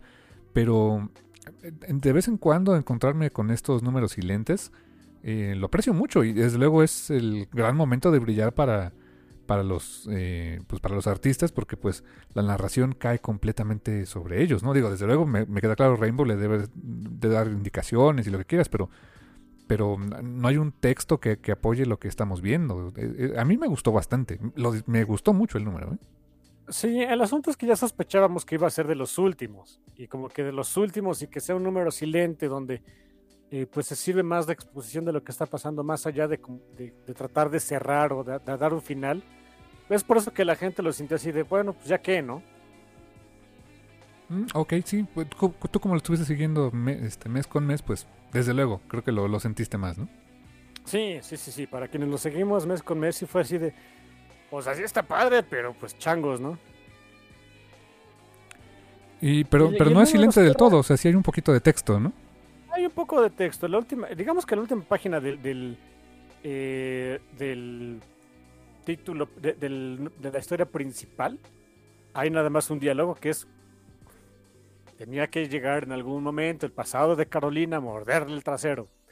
Eh, la Light Brigade, la Brigada de la Luz, esos personajes que, mira, yo a veces diré lo que quiera de, del ron que hizo este Terry Moore de Runaways, pero ese concepto siempre se me ha hecho súper interesante. Que haya más Majesdane que andan buscando a Carolina en su momento. En su momento buscaban a Carolina porque pues era una criminal de guerra y querían venganza. Eh, pero el chiste de que haya más Majesdane, de que no estén extintos, de que estén tratando de sobrevivir allá afuera en el universo, es un concepto súper pachón, súper interesante. Y el volver a ver a estos infelices de la Brigada de la Luz, la Light Brigade. Ah, fuck, a mí me encantó. ¿eh? Yo, sí, yo sí solté los brazos al aire de sí, se me hizo, ¿no? Volver a ver estos personajes, qué pachón. Sobre todo porque traes de nuevo a, la vida a la Light Brigade y vas a tener que poner sí o sí a otro personaje que tenía años de no haberse visto. Nunca fue mi favorito, pero en fin, ya después hablamos de, de aquel personaje. Y el número cierra con, eh, eh, curiosamente, con de esos personajes que se inventó Rainbow, que es, pues, Matthew, que era como que el, la chichincle del Dog Justice, Ahora se quedó pues eh, con, la mansión del Doc, que era su papá. Y pues anda viendo ahora qué, pues, qué vamos a hacer, ¿no? ¿Qué, de qué la vamos a, girar? Y en el, arco anterior se lleva a una eh, amiga, novia, exnovia, algo así, que se llama Ashley. Y andan viendo a ver qué vamos a hacer para pagar las cuentas porque están bien endeudados con todo. Cuando llega la peor persona que uno hubiera pensado en el momento peor indicado, llega Alex con el casco de Doc Justice y de, oigan, me quiero unir al, al J-Team. Tú. tú, te quieres, quieres ser superhéroe. Ah, ok. No, y obviamente yo dije, este no va a llegar si me quiere unir. Hostile Takeover eventualmente, ¿no? ¿Ves lo que uno hubiera pensado? Ajá, ah, siendo Alex. Siendo Alex. En, si en algún momento quiso ser este jefe de la mafia, bueno, ¿qué podíamos esperar? Ah, porque sí, eso pasó, ¿eh? Hubo una serie de, No me acuerdo si de Iron Fist o de Heroes for Hire o de Luke Cage, algo así, donde por un rato el, antagonista principal es Alex, que está reformando The Pride como un grupo de mafiosos en Nueva York.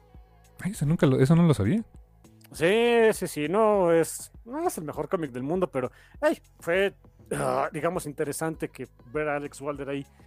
Y resulta que no era exactamente, o sea, sí era Alex, pero no, no totalmente su voluntad, porque se le metió un chamuco o algo así. Hay que mm. recordar que Alex está muerto, ¿eh? Bueno, sí, técnicamente sí. Es, es un ser revivido que lo sacaron del infierno un ratito y se escapó. Sí, porque, o sea, si está muerto, muerto. O sea, si se murió, no es que regresó en el tiempo ni nada, ¿no? Sí, no, no ha regresado a la vida. Es, esa cosa, o sea, lo que estamos viendo, si es Alex Wilder, Alex Wilder, pero es un cadáver viviente. Holy shit, ok. los, los Runaways se juntan con pura gente bonita, ¿eh? No, sí. Y eso nos lleva al número 100. Número 100. Al ah, último número, número más agridulce de todos, de veras. Es un gran número que deja unas eh, preguntas abiertas súper pachonas, con unos cliffhangers excelentes, pero que se acabó. Holy shit, ese es el problema. Sí, o sea, dejan cosas muy interesantes como que pues la guerra del futuro vino a llevarse a Chase porque Chase iba a volver evil, pero bien evil, o sea, eh, creo que era más evil que Victor, ¿no? Que, el, que Victorious, ¿no? Probablemente. Hay, o sea, e, el concepto del por qué se vuelve maligno está. La verdad es que es muy padre y, da miedo, porque Gerd explica de.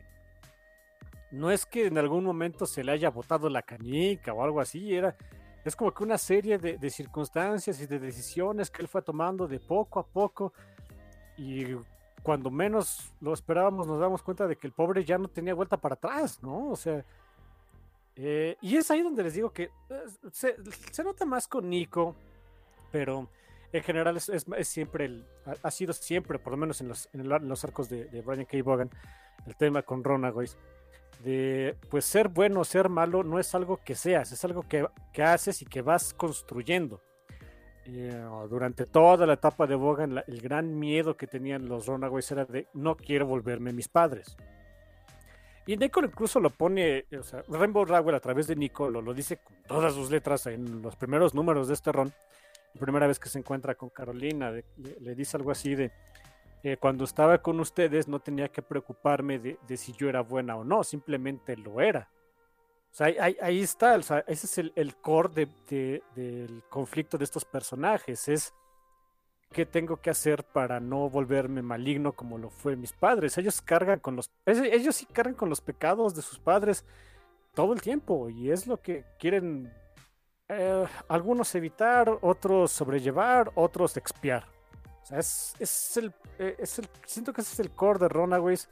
Es, es un asunto muy padre que, que creo que puede resonar con muchos de nosotros de quiero ser buena persona, pero no es algo que, o sea, ni es, ni es una línea este, ascendente todo el tiempo, de repente vamos a caer porque pues, somos seres humanos, eh, no es fácil, no, eh, no, hay como que un objetivo claro, es simplemente una progresión de cosas y hay que hacer nuestro mejor esfuerzo para ser buenas personas y, y como ese es el, core de estos personajes, es por eso que me gustan tanto y lo, refleja más Nico porque pues, es la, que, la Runaway que ha tenido más más tiempo en, cómics, o sea, más apariciones ha tenido, pues ni modo, se refleja más en ella. Pero en general todos ellos tienen ese, e- ese mismo conflicto, pues.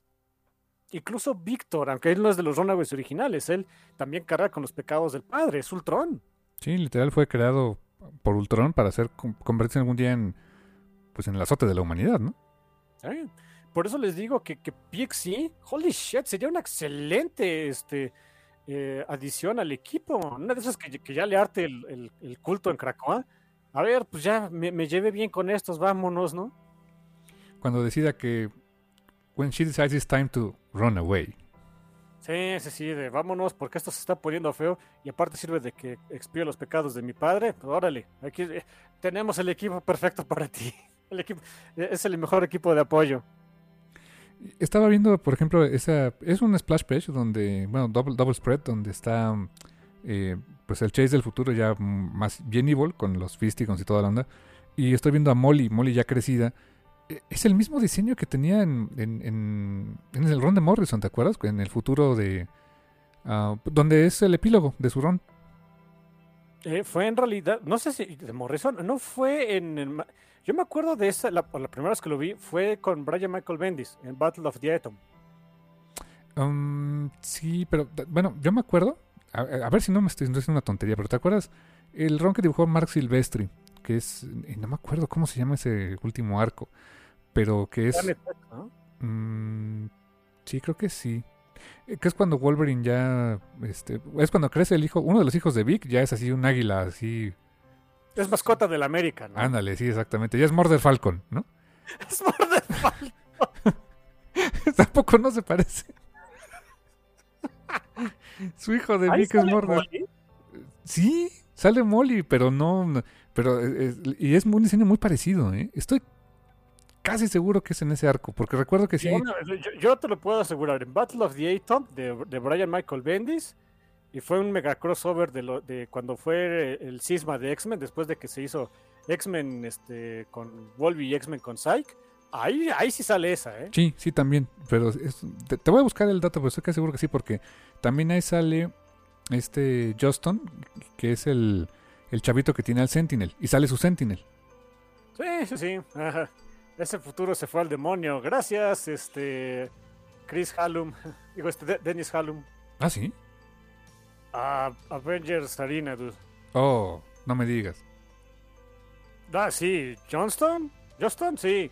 ¿Como el dodo? ¿Qué le pasó? Apex. ¿Y qué le pasó? ¿Sabes qué le pasó al Centinela? ¿Ah? Nico. Nico le pasó. Oh, ya se fue al diablo eso. Yep. Sí, lo, lo voy a buscar, pero estoy casi seguro que sí aparecía Molly también ahí en ese. Porque ha, ha habido varias apariciones de Molly futurista, ¿no? Sí, y en, y en todas me encanta que es. Respetan más o menos la, la misma esencia de que Molly va a terminar siendo así súper alta y súper jacked, ¿no? O sea, de. Sí, como que nos gustó ese concepto. Y podría ser más fuerte que, no sé, Juggernaut, ¿no? Pues se supone que. eh, no me acuerdo dónde lo mencionaron. Hay algún lugar donde se mencionó que, pues, el. eh, en cuando es, o sea, cuando era, es- estaba chamaquita que tenía como 11, a 11 años, algo así, es más fuerte que Colossus. Damn. Pero No, pues, con el físico que tiene le duran como 5 segundos los poderes y a dormir, ¿no? Literal. Pero ya de grande, pues entonces. Pues sí, sí podría evolucionar su, su fuerza a ser más fuerte que, no sé, Juggernaut o Hulk, incluso. Sí, eso de que le pueda dar guerra a Hulk un rato, sí, ¿por qué no? ¿Eh? Wow. Sí, digo, eh, y que, lo- que vuelvan a introducir esa parte aquí de los personajes. ah, a mí me encanta, me encanta el, el futureo con los Runaways, a mí me encanta. Porque siempre se pone un poco, poco bleak, pero, pero es divertido, pues. Creo que hasta en la serie de TV que nos comentaste alguna vez, ¿no? Sí, también ahí hay un poco de futureo con, con Runaways, de qué, de qué pasaba con cada uno de ellos, etcétera. Ah, sí, es divertido, siempre es divertido este, ver al futuro con los Runaways. y, el, el plan de Gert del futuro es llevarse a Chase para que eh, pues tenga como que un... eh, pueda empezar otra vez desde cero su vida, vea que, que, que la estaba regando y pues rehacerla, ¿no? Y si se lo lleva, 100% se lo, se lo llevan al futuro. Y es aquí donde el equipo, pues, se empieza, empieza a cambiar, porque no es el único que se nos va, ¿no? Sí, eh, resulta que la Brigada de la Luz, la Light Brigade, llegó por Carolina, pero no en mala onda, sino llegaron para ayudarla. Eh, hay, que recordar, hay que recordar algo, los de nunca han estado muy bien desarrollados en el universo Marvel. Aparte de, de Brian K. Bogan y de, eh, de, Terry Moore y ahorita Rainbow Rowell, el único otro escritor que yo, que yo sepa, eh, que ha utilizado a los, o sea, siquiera el concepto de Majesty en, algún otro lado, fue este Kieron Gillen en su serie de Sword de hace como 10 años. Órale, o sea, pues, o sea, no eh, es una raza, supone, tan importante como los Shi'ar, los Skrull, los Kree, pero nadie los, casi nadie los ocupa, ¿no? Nadie los pela, y yo siento que ese es un punto súper desperdiciado en Marvel, estaría padrísimo. Ahorita sobre todo que tanto los X-Men como en Guardians of the Galaxy y demás, hay, hay mucho, eh, hay mucha onda ahí espacial y demás. Eh, sería muy interesante ver, pues, qué queda de los Majestain después de que destruyeron su planeta y demás. Es súper interesante explorar esa raza, ¿eh? pero bueno. Y una de las cosas que se inventó Rainbow es que, pues, en el momento en el que Carolina resultó tan herida, o sea, tan, eh, con sus poderes tan, eh, tan devastados, manda una especie como de señal, eh, una señal de auxilio que el resto de la, que cualquier Majestain en la cercanía de la galaxia puede captar y decir, esta necesita mi ayuda y voy por ahí, y, están obligados a responder. Y es precisamente lo que pasó, la, la, la, Light Brigade viene por ella para ayudarla, de oye, sabemos cómo ayudarte, este, vente con nosotros. Y ahí va la pobre mensa. La, la, eh, la idea de Carolina era llevarse, eh, si podía, a todos. Si no, pues nada más a Nico, porque al carajo con ustedes, ¿no? sí, no me importan tanto, ¿no? O sea, sí los quiero, sí son mi familia, pero primero está mi novia, hijos. los demás al garete. Eh, Nico, siendo Nico, pues le gana la. Es que es la parte donde digo que qué bien caracterizado está. De, pues ella es la líder, siempre se ha sentido responsable por todos. Ya se les fue Chase. Y técnicamente ella es la única que trabaja. Así que pues, la van a necesitar. No, no puede este, negar sus responsabilidades. Y se tiene que despedir de Carolina. Y eso más o menos lo veía venir. Lo que yo no veía venir es que cuando Carolina se va, Nico saca el báculo y le dice, ten, y por favor no lo traigas de vuelta. Eso no lo veía venir. Prácticamente le entregó su alma, ¿no? Lo, eh, que, esa parte que, lo que había comentado hace, hace, rato, ¿no? De que es tan, eh, es parte de sí misma, de que es una herencia maldita, de que define quién es, y le dice, ten, tienes razón, aviéntalo al sol si quieres y a ver qué haces, pero ya no quiero nada de esto. Ay, yo, yo no, no sé. Yo no voy a venir a un desarrollo tan canijo de Nico en, un panel. En un panel me desarrollaron el personaje como no se había hecho en mucho tiempo, ¿eh? Wow. No, de veras que. Yo también no, no me esperaba eso y. Pero para empezar, o sea, a nivel argumental y a nivel eh, gráfico, ¿qué harían ahora con Nico? Que ya no tiene el báculo. O sea, e, era era parte de lo que la hacía visualmente representativa incluso, ¿no? Sí, sí, sí. Este, si pones ahí eh, en el background a, una, mancha que parezca una personita, pero le pones el báculo único, Nico, sin, e, sin ese báculo, hasta de manera muy literal, no reconoces al personaje. Hasta hubo un como, pues, cameo, homenaje en la película de Doctor Strange, ¿te acuerdas? Ah, sí, sí, sí, uno de los estudiantes, ¿no? Agarra el báculo único. Ajá, exactamente. Dice, ah, es Nico. O sea, no, porque ya estaba la serie, también iban a hacerla, pero hubiera sido padre también. Sí, sí, sí. E, es, es, es un elemento que no veía venir. Quién sabe cómo le vaya a ser el siguiente escritor que agarra a los Runaways para arreglar esto. O si le vaya a hacer caso, ¿no? Que es parte de, pues, es parte de, de los cómics de Marvel. No siempre le tienes que hacer caso a algo para continuar una historia. Y tenemos epílogos que supongo, no sé si esto se añadió ya como que al final o también ya lo tenían pensado, pero... El de eh, Adrián Alfona se añadió al final, el otro no, el otro sí, de Chris Sanka lo comenta, su epílogo, que es el último epílogo, ese lo, lo, tenía ya desde incluso 2019. Ah. El que sí se añadió fue el de Adrián Alfona. ¿Cómo, ¿Cómo ha cambiado el arte de Adrián Alfona, eh? ¿Cómo ha evolucionado? Sí, me, ¿Leíste? Creo que es X Factor, New X Factor, algo así. Mm, nope. Cuando él eh, eh, hubo un tiempo de, ay, no más. Y ahí tengo unos números porque las portadas las hacía Chris Anka, déjenme. Ah, él dibujaba ahí. Ahí ya dibuja más parecido como, como dibuja ahorita. Que, que como dibujaba cuando eh, estaba en Ronaways, eh, por cierto. Sí, ha cambiado mucho. A mí me gusta mucho. O sea, me gustaba antes, ahorita, ahorita me gusta más todavía. Sí, se ve muy. Eh, como mucho detalle, pero. O sea, por ejemplo, eh, tú ves el dibujo de Andrés Ganoleto de Chris Anka, pues son líneas más. Eh, más gruesas, más, muy expresivas. Y siento que aquí le pone como más. Un poco más de achurrado, algunos detallitos más asustintas. Me, me gusta cómo lo. cómo, cómo lo, cómo evoluciona su trabajo. Y, y vemos a Alex. ¡Ah! ¡Santo Dios! En el traje del Doctor Justicia. Sí, eh, el traje del Doctor Justicia en su supercomputadora, que se supone ya no era la gran cosa, pero seguramente este canijo ya la arregló. Eh, tragando las galletas que eran de Matthew. No sé si para bien o para mal. Me gustaría pensar que eh, vio los errores de su vida y decidió este, enderezar el camino. Pero eso es wishful thinking porque es Alex. Y volvemos a lo mismo, no es, no es Alex Alex, está muerto. O sea, sí es Alex, pero supongo que el estar muerto y regresar del infierno te cambia, así que no sé si para bien o para mal. Sí, buen punto. Y el último, último, el último cameo, cameo, la última página es pues el personaje que no había podido dibujar nunca, este Chris Anka, ¿no? Sí, e, él este, desde 2019 había, eh, dice que este, picheó ese, ese diseño, que es Shavin, volvemos a ver a Shavin. Y la idea de Chris Anka es, él quería a un este, pirata espacial andrógino para, para que fuera el nuevo diseño de Shavin. Holy fucking shit, lo logró. Y créeme, eh, o sea, toda la, eh, sigo a varias personas que son pues, muy asiduas a Runaways. Eh, de repente sigo el hashtag ahí de Runaways Comics y demás. las personas que seguíamos el cómic, mm, explotó, ¿eh? Todo el mundo se enamoró otra vez de Shavin y quieren, quieren que regrese Shavin a, este, a, los cómics otra vez. Estaría padre, ¿eh? Muy interesante. Sí, la verdad, o sea, eh, hacía mucho que, pues no, ¿desde cuándo no se sabía de él? Pues desde, desde la última vez que se vio con Terry Moore que se fue por, para este, tratar de exonerar a Carolina, desde ahí no lo habíamos vuelto a ver, ¿eh? Y el rediseño les quedó increíble, o sea, sí te dice scroll, pero sí te dice scroll moderno, ¿no?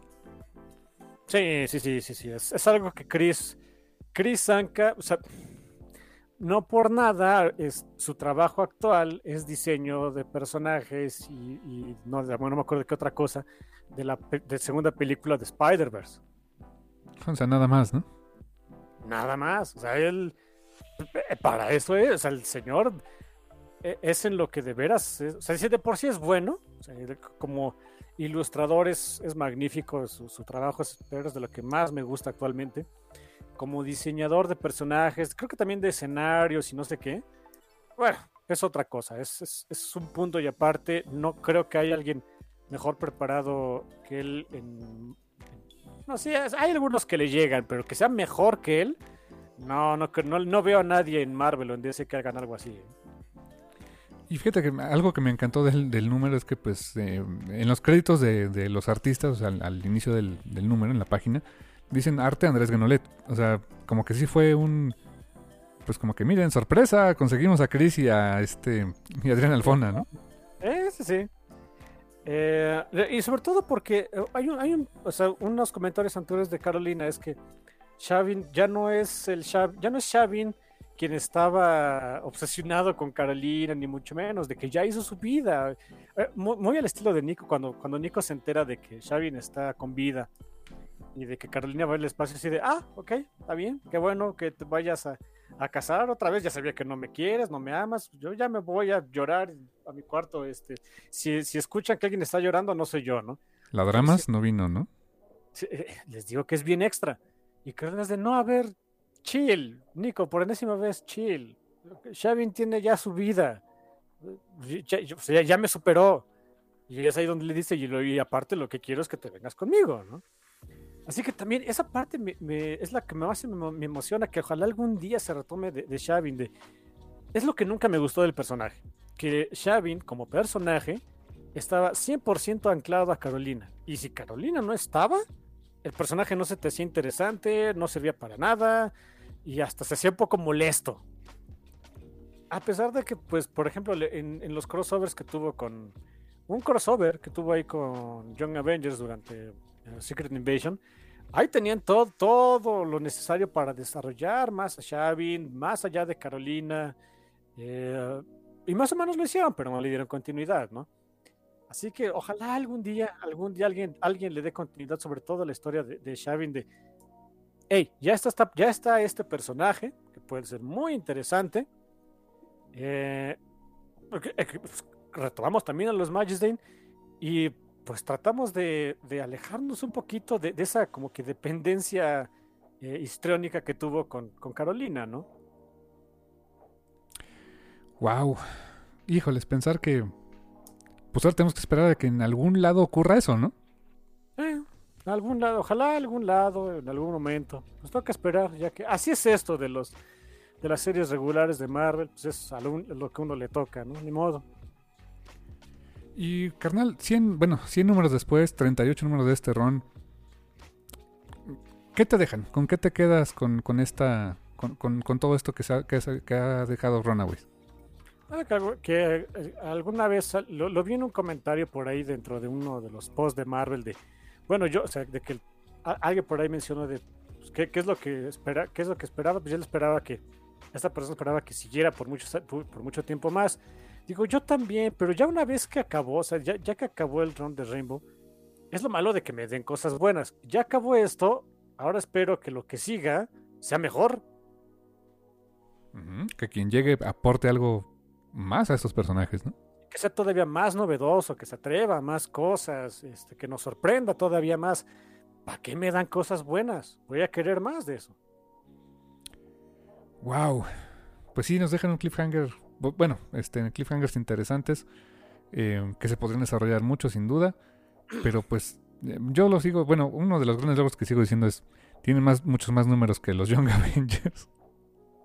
Sí, sí, sí. Este, por ejemplo, hace también poquito, o sea, un número legado de poquito fue el de Spider-Woman y el personaje tiene todos los años, ¿no? Y fue apenas el número 100.